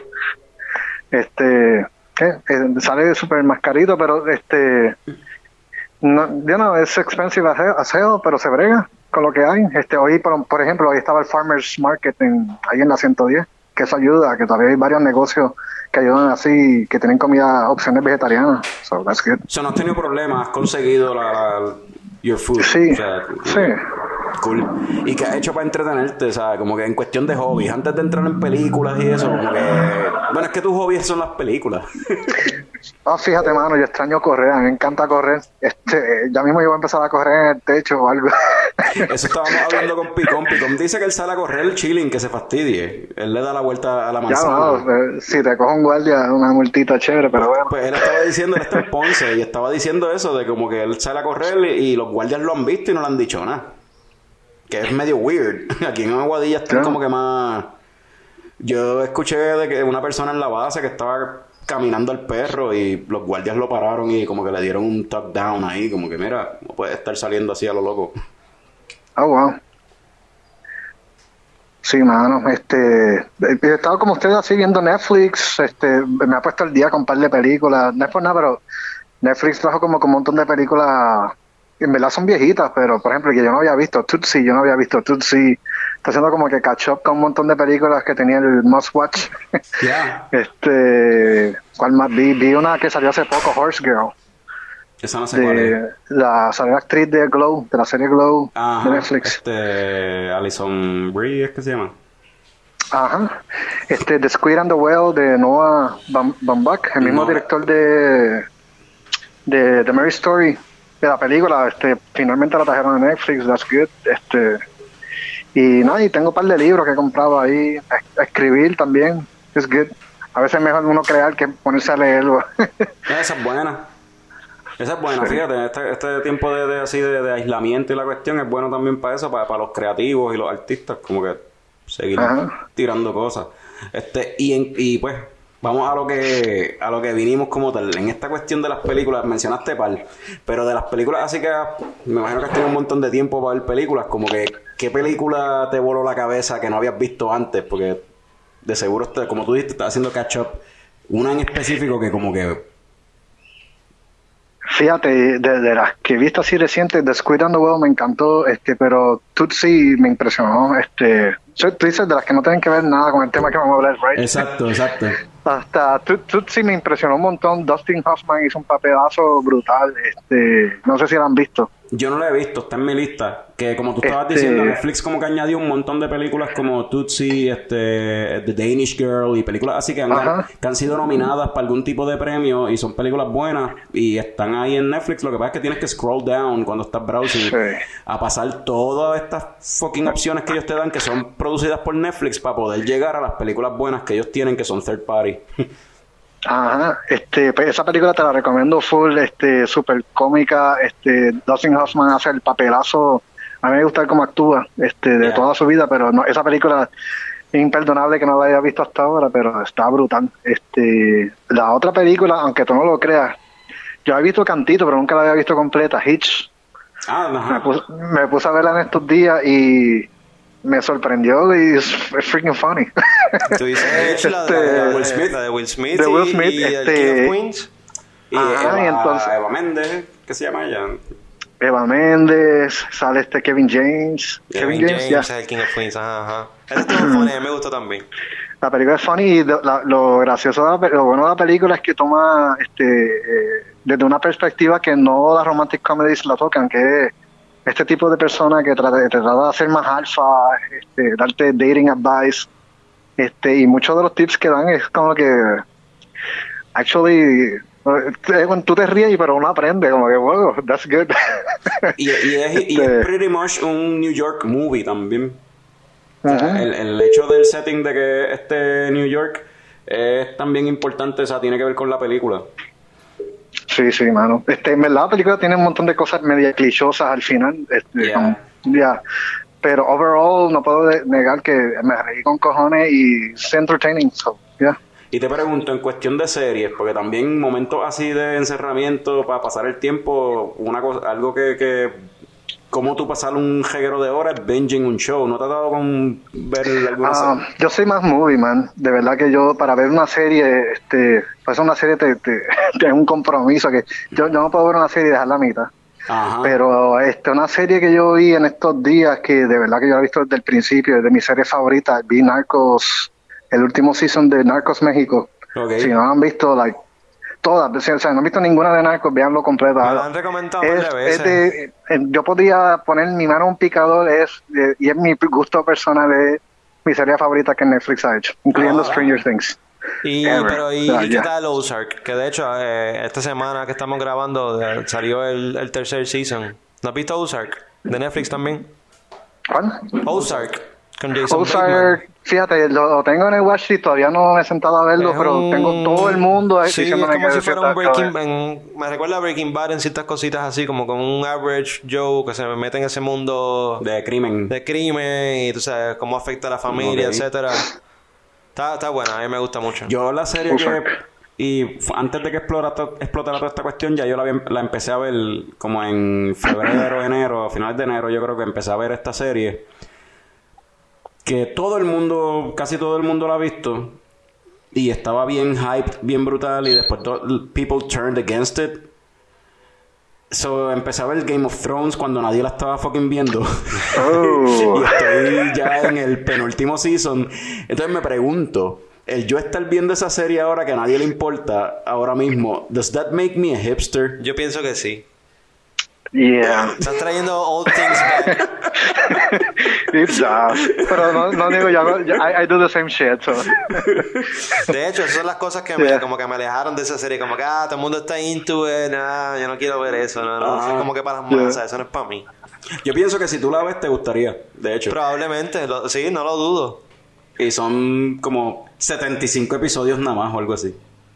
Pero Mano, entonces, ¿Tú puedes creer que yo vi los últimos dos episodios? Like, me desmotiva el feedback de ese último season. Entonces, como que diablo, está bien cabrón y después me la van a cagar. Mejor le picheo y ya. Pues yo te, cuando termine de verla te digo si de verdad vale la pena o no. ¿O en qué lo- season debo de tener? Porque a lo mejor al binge, al estar binging it y saber el feedback ya negativo de la gente, a lo mejor uno se prepara mentalmente para es como que, ok, let's brace my, let, let me brace myself porque lo que viene es rough. Ya de por sí estoy en el séptimo season y el séptimo season anyway ya estoy notando unas cositas que es como que la historia está bien cabrona, pero se están tirando unas mierdas que es como que eh, Baja las millas, le has metido caña esa serie. Tú empezaste, tú empezaste hace poco. Eh, como en febrero o algo así. Sí, la has metido. Pero la cuestión es esa, que en el séptimo season empiezan a unas cositas que es como que, ok, están atando cabos ahí, ¿sabes? Es como que, let's go, van a las millas. Como que de momento, aparentemente tienen speed travel o algo, instant teleportation o algo, porque llegan de un sitio a otro a las millas, que eso no pasaba en los seasons anteriores. Ahora de momento llegan bien rápido para todos lados, que es como que, ok, pero eso es que, o sea, es- eso es como que eso es nitpicking, anyway, porque si la historia está cool y lo, el payoff de todo está cool, pues whatever. Y hablando claro, lo bueno de Game, Game of Thrones es el timing, mano. La película, sali- la serie salió en perfecto timing. Todo el mundo está con este vibe de cosas así medievales, qué sé yo. Y sale Game of Thrones de la nada, con toda esta acción, ah, sexo, violencia, like, este, todos estos character arcs. Yo pienso que Game of Yo- Thrones, para cuando este- salió, en mi caso, yo vi el primer season para cuando estaba en, en DVD. Yo lo alquilé y vi el primer season y me encantó. Y después no seguí viéndolo porque pues no tenía HBO. Hasta pues en febrero que volví a verlo. Pero que a mí lo que me pareció fue como que este vacío que dejó Lord of, Lord of the Rings, Ajá, ya. ese vacío que dejó esas películas, Game of Thrones vino a llenarlo de y fue como que perfecto porque fue como que, ok, vamos a coger Lord of the Rings y vamos a llevarlo a un nivel más adulto. Vamos a meterle más sexo, más violencia, más whatever. Más Midnight HBO Madness. Exacto. Pero por ahí Prime viene con, con su serie de Lord of the Rings. Bueno, ahora quizás atrase la cuestión con lo del COVID, pero yo estoy looking forward eh, a esa serie. ahora que tú mencionas COVID, I'm looking forward a esa serie también, pero ahora que mencionas COVID, ¿y qué tal cuestión de películas así de, de, de, de, Tremendo vi- segue. de virus y pandemia y esas cuestiones? Yo también he hecho mi asignación y he visto dos o tres ahí en este en estos tiempos, o sea, en, en estos tiempos, estos días libres. Ajá. O sea, eh, como decir Outbreak es como que el clásico, la que todo el mundo se, se... La primera que le viene a la mente a la gente es Outbreak. Tuvo trending en Netflix en estas últimas par de semanas. Exacto. Outbreak, yo vi como que está the top 10 eh, stream movies en Estados Unidos ahora mismo, like. Sí, Lleva yo sí, no sé sí. cuántas semanas así. En, me puse a verla ayer por primera vez desde, aunque tú no lo creas, por primera vez desde que salió en el cine. Sí, yo hice lo mismo. Yo, no me yo vi esa película nada en el película. cine cuando era chamaquito y no la había vuelto a ver hasta ayer. Y es un, eh, para mí es un producto de su época. O sea, esa película en verdad. It- 90s. It hasn't aged well. Eh, está, está fuerte, un par de ¿Qué- cositas que te- hicieron. Como ¿Qué que- te dice más Nairis que Cuba Gooding Jr.? René Russo. Kevin Spacey, mano. Kevin Spacey haciendo un secondary role, así bien que eres. No, tiene un elenco de, what? de un par de gente chévere. El, el- el- no, yo me quedé en shock y yo, me quedé like, what? Don- Donald Sutherland hace un papel de hijo de puta que le queda tan Morgan. Freeman. Es, el- Super es el twinner. Pero esa película, tú tienes que hablar de esa película, tienes que hablar del personaje de Dustin Hoffman. Que yo me puse a ver la película ayer y yo dije, puñeta, este tipo puede salvar la humanidad.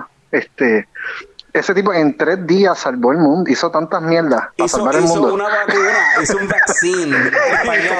En menos de una semana, en menos de una semana, él fue a África, descubrió la pandemia y al final de la semana él, él curó la humanidad.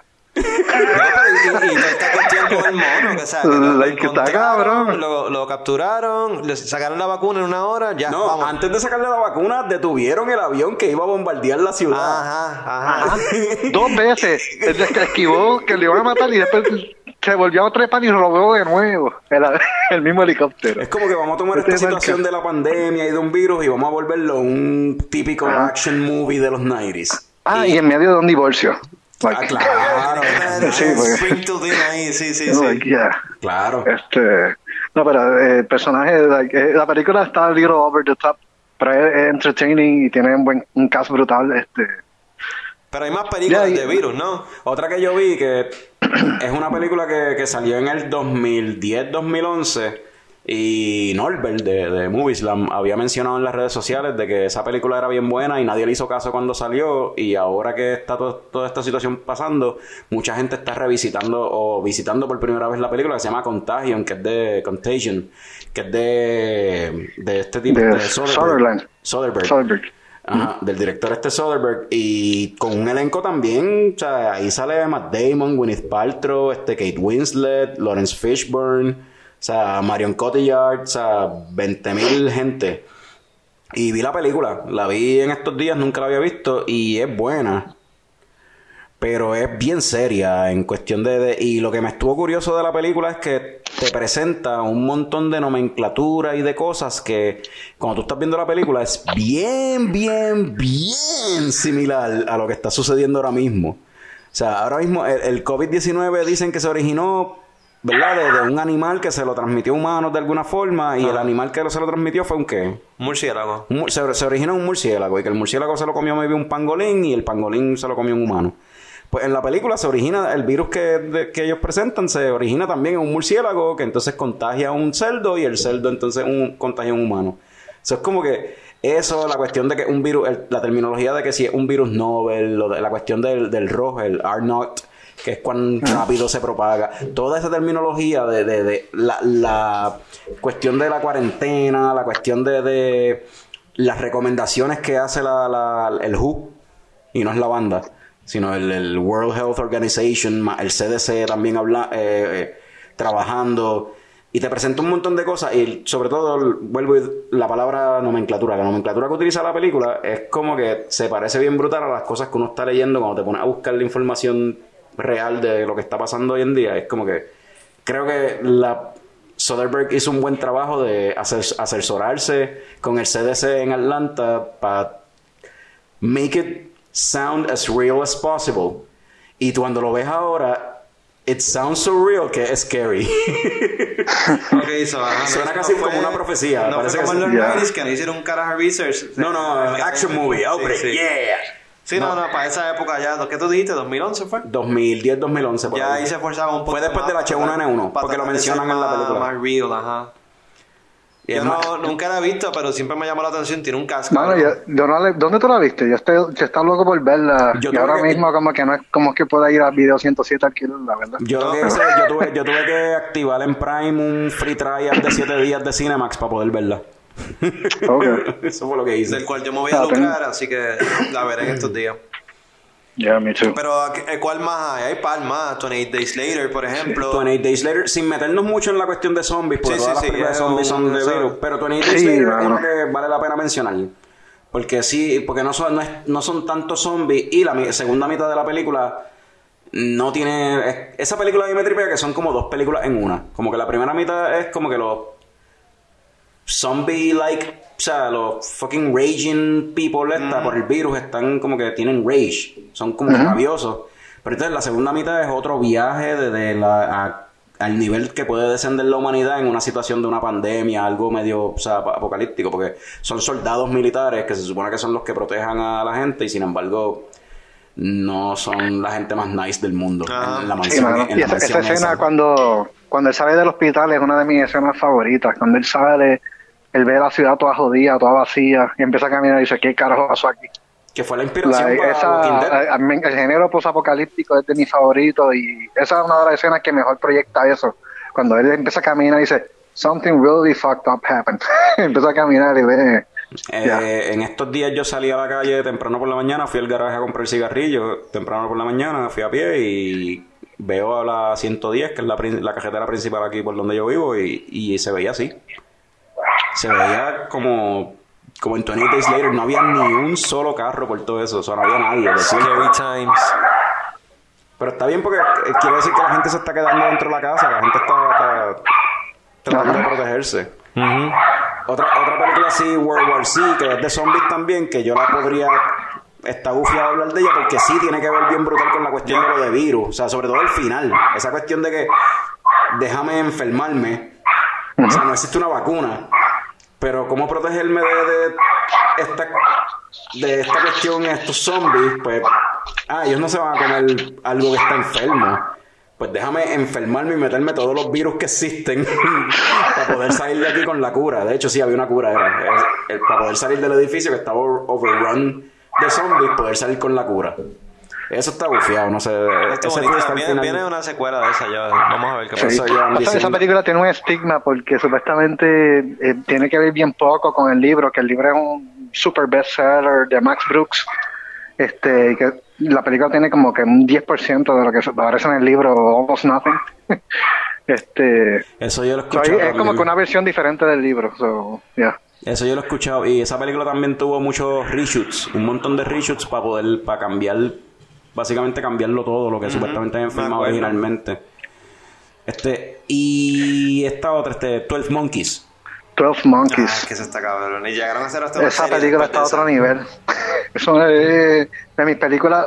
Yo te podría decir, mano, de, de, de esas, de esas películas que tú la ves y te transformas, para, en mi opinión. ¿Qué Cuando año yo esa la vi. película? ¿Cómo fue? ¿Qué año es? Eso es como del 95, más o Ah, menos. me suena, estaba pensando en 96 por ahí, ajá. Ajá. Esa película, cuando yo la vi en el cine, yo me voló la mente. Era como que, wow, este, porque la película es súper creativa. Este, tiene time traveling, virus, tiene tantas cosas. Este, merge into one. Este, el plot twist al final, tú no te lo esperas para nada. Este, hay, hay gente que tiene sus teorías de la película, de que everything estaba en la mente de Bruce Willis y él nunca viajó en el tiempo. Ah, eso está cool, pensar eso. Y si, y si todo estaba en la mente del personaje de Brad Pitt, que era el loquito. En vez de, de Bruce Willis. Bueno, Eh, pero esa- esa- es que yo no me acuerdo bien de esa película. Yo la he visto como tres veces. Y ahora y me y pasan un par de días y siempre me siento igual.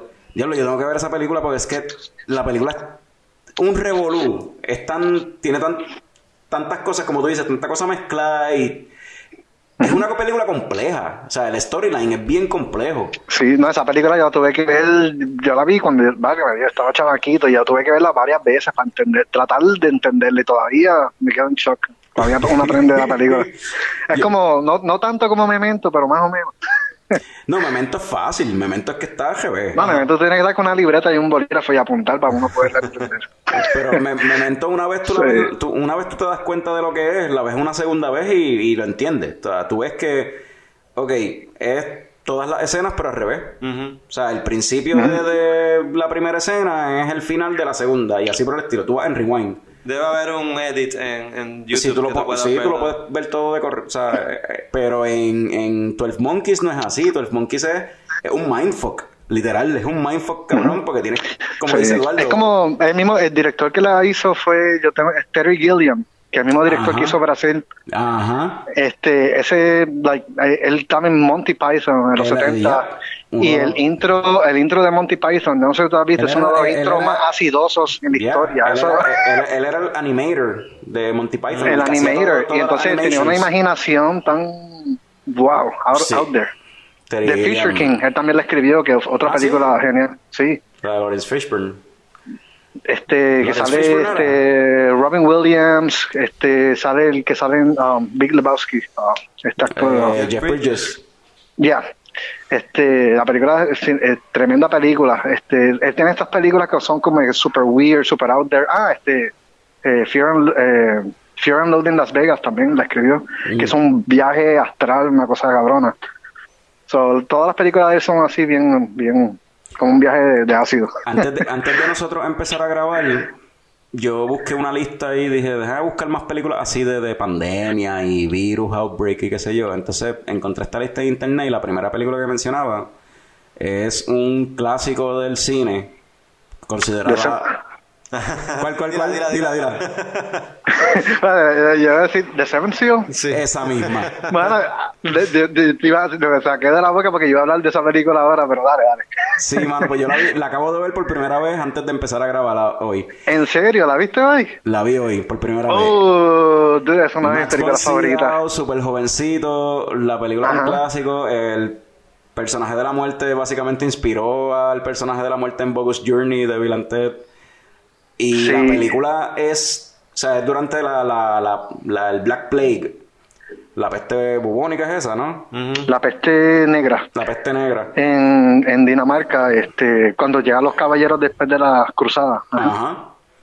Y, y la, y, pero la cuestión es que está esa situación sucediendo, pero a mí lo más que me impresionó de la película es la cuestión de, de el, es bien profundo el, el, la temática como tal del personaje principal, de esta cuestión de esta búsqueda de la fe y de, y de, y de buscando una respuesta a qué es lo que hay después de, de- de la muerte. Si, o sea, él, él lo que quiere saber es si él está ok con Dios, si es que Dios existe o si él va para el infierno o si no hay nada.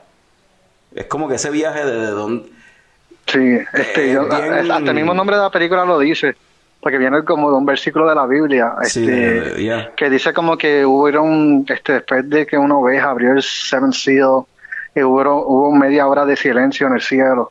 Esa media hora se refiere, se refiere a Dios. El es como que, eh, sí, porque Ingmar Bergman toda la vida ha sido agnóstico. Eh, eh, él, él lo que ha dicho es como que um, Dios no estaba en esa época. Esa media hora se refleja en esa época que tantos humanos murieron y no hizo nada. Basically. Wow, eso sonó bien, eso sonó bien, ahora eso que acabas de decir sonó tan rough ahora mismo, tantos seres humanos murieron y él no hizo nada y considerando lo que está sucediendo ahora mismo como que fuck. Este, pero la película es genial. Este, tiene- sale también Vivi Anderson en un papel secundario, pero de los primeros papeles que ella hizo.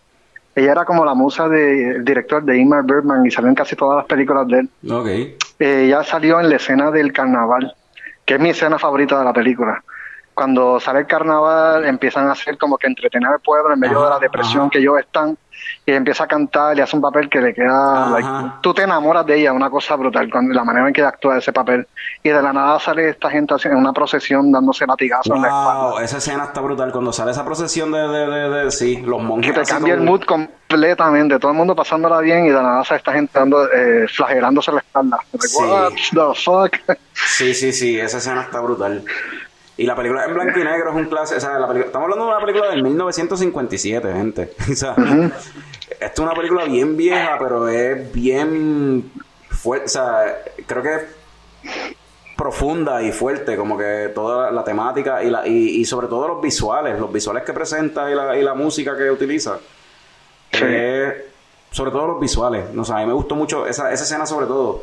Esos visuales de la gente flagelándose, los monjes con, con el incienso, más cargando cruces y esta cuestión, mientras el pueblo está en un lado y los performers de teatro en una tarima, todos en shock por lo que está pasando. Como que, eh, no sé, los visuales están brutales. Sí, es la película que básicamente llevó a Ingmar Bergman a la fama. Él ya había hecho un montón de películas antes de esa. Pero esa fue la película que... Esa y Wild Strawberries, que salió un año antes. este Y se convirtió básicamente en todas las listas de los top 10 directores de todos los tiempos. Él sale. Este Lo pone ahí junto a Alfred Hitchcock, Stanley Kubrick. Y la cuestión de, de él es que él siempre fue un auteur. Él nunca se vendió a Hollywood. Todas las películas de él fueron como que directamente a los festivales de, de arte de Cannes. Eh, no fue como que él se vendió a blockbuster movies Ajá, por, por más de cuatro décadas. Así como Luis Buñuel también. ajá. Este, soy ya.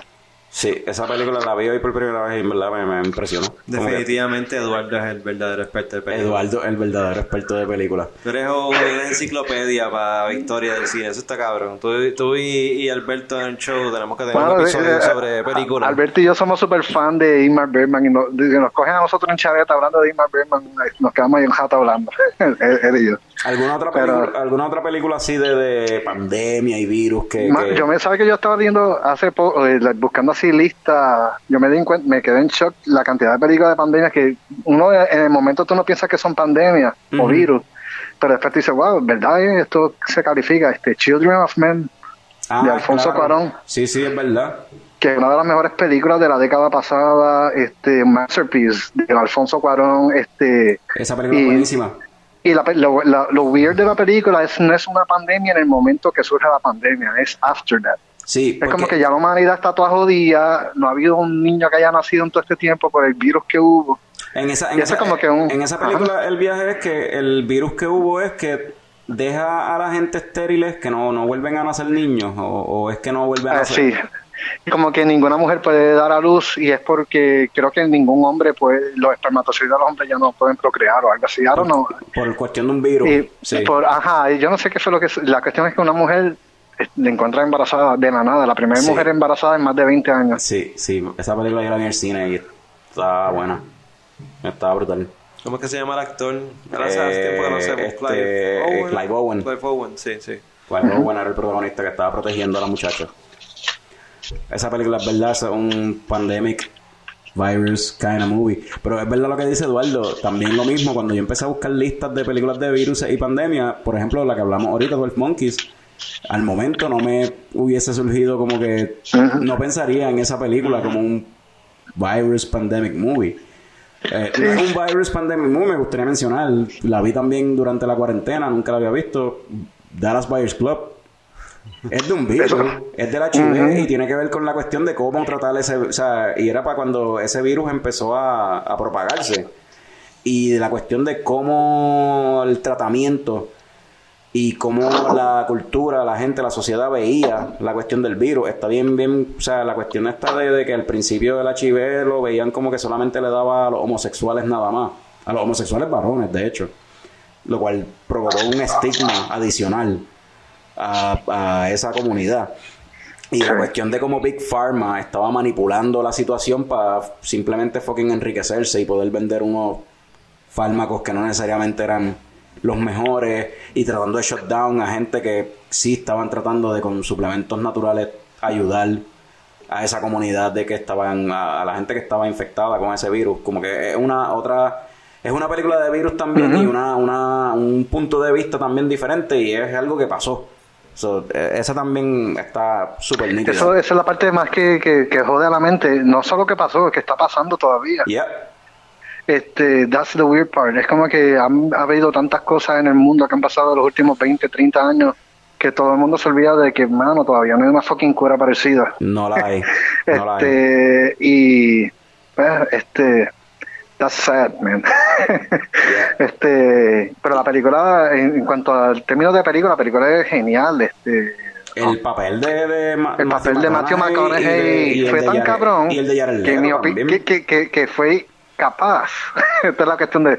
El papel fue- le quedó tan cabrón que fue capaz de quitarle para lo que yo entiendo para mí que fue el mejor performance de la década pasada. No del año, de la década. Leonardo DiCaprio en Wolf of Wall Street. Mm. Una película de más de, do- de dos horas y media, casi tres horas, de Martin Scorsese. Él guió la película completa.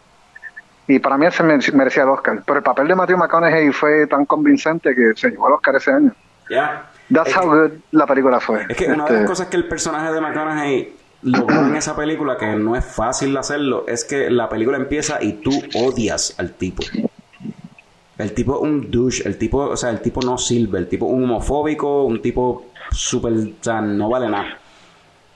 Y al final, tú terminas como que respetándolo, como que, coño, o sea, tú cambias junto con el personaje. Tu forma de pensar de, de- del personaje cambia junto con, con la con cómo él cambia en la película. Y está bien cabrón. O sea, en verdad, está, es bien Y Jared Leto también hace un papel súper bueno, súper convincente. hijo de puta. Sí, esa película Hermano, la tengo que añadir a la lista porque de verdad que nunca la he visto. Eh, no sé, pensé que era pues ah, lo que hicieron con Filadelfia. Con Que Tom Hanks. ¿Verdad? Es Similar a algunos de los temas al menos. Lo de Big Pharma quizá no, Mm, pero... más o menos. Lo que pasa es que Filadelfia es basado más en la cuestión de, de lo del, como que el discrimen, como que, ah, tienes sida, vamos a votarte. Estás despedido del Exacto. trabajo. Es más la cuestión del discrimen contra las personas que tenían HIV. Más estaba lo de la homosexualidad también. Exacto, también, exacto. El discrimen contra los homosexuales, sí. Y fue una película, en ese sentido, fue una película like groundbreaking, porque nadie había tocado el tema del SIDA como Filadelfia lo tocó. Ya. Este, la película que puso a Tom Hanks en el spot, después de eso le salieron todas las películas que él hizo, este, que hizo el switch de comedia a drama. Y ahora cogió el eh. virus, mano. ¿Verdad? Mira qué cosa. Y ahora cogió el virus. Eso estaba diciendo Tommy ahorita que lo que hizo que Estados Unidos como que... O sea, la población en Estados Unidos tomara un poquito más en serio la cuestión de lo del coronavirus es que suspendieron la NBA y que Tom Hanks contrajo el virus. Y ahí los americanos dijeron, oh shit, this is real. Fucking Tom Hanks lo tiene. Oh shit. Pero no solamente a la gente buena le está dando. Le dio también a Harvey Weinstein. ¿Sabes quién es Harvey Weinstein, Eduardo? El productor, el productor este que lo... Él salió positivo del virus también. aparentemente eh, lo transfirieron de una cárcel a otra y de la cárcel donde él venía habían 20 casos confirmados. Ok. So, llegó- What? llegó Sí, ¿Cómo cárcel- carajo en una cárcel? Like, wow. Llegó- Porque eso fue justo antes del brote. Y entonces cuando llegó a la otra cárcel, ¿qué hizo? Pues infectó a más gente también y se hizo otro brote. en- en- O sea, ese tipo es la peor persona de la humanidad. Después lo O sea, él sigue haciendo daño. Aún en la cárcel, él sigue haciendo daño. Come on. Si esa es una de las gente que se va porque tiene el virus, pues. Ok. Jesus. Bueno, este, ah, si tienen alguna otra película que añadir en el tema, añadanla ahora o si no, lo cortamos aquí. Este, bueno, mano, hay una película que yo no he visto. Probablemente ustedes la vieron. ¿Cuál? Pero las, las placas go way back, like centuries ago. Y yo no he visto Black Death. ah, yo no la he visto. Que la estuvieron un montón de tiempo en Netflix. La película tiene super, supuestamente tiene buenos reviews. Sí. Es una eh, película que la tengo en el watchlist. So, si ustedes la vieron, No, yo no la he visto. no. La- de, hecho, it? de hecho, la iba a ver, pero entonces encontré Seven Seal y pues me puse a ver Seven Seal. Oh. So, good choice. sí. Pero esa es una sí, esa es con Sean Bean. Mm. Este, so, siempre la he tenido en mi queue de Netflix. No sé si la película todavía está en Netflix. Como dice Eduardo, si está en Netflix, la veré ahorita. Coño, pues gracias a ustedes dos, porque tú sabes, ahora tengo un par de películas para ver en la lista. Sí. ¿Cuál sí? So, vamos a entonces a dejar esto hasta aquí. Eduardo, gracias por la conversación, estuvo súper cool. Mantente seguro, no te expongas. yeah, Ya. you too. Este, y, ho- y hopefully nos encontramos pronto. Nos damos unas beers por ahí. Cuídense. Veremos. Dale. Bye. Pues, eh, bye, Eduardo. Dale, bye. Y a los muchachos que nos sintonizan, a los coñistas y a los coños escucha, este, stay safe. Eh, nosotros estamos posteando ahí como con unas recomendaciones en la página de Leche Coco de cositas para hacer durante la cuarentena, películas para ver y demás, cervezas que si las consigues, pues cool, si no, pues no. Cosas productivas que podrías hacer durante la Todas cuarentena. tremendas recomendaciones. Eh, y tírennos manos en las redes sociales si temas que les gustaría que toquemos aquí, películas que no quisieran recomendarnos, beers, whatever, tíranos por las redes sociales. Y hasta la próxima, se puede. Salud, cabrones.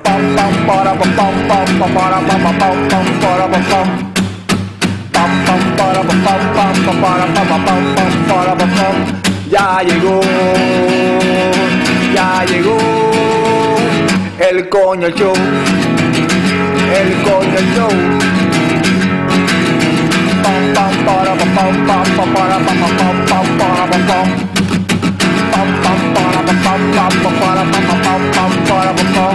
Ya llegó, ya llegó el coño show, el coño show, el coño show, el coño show.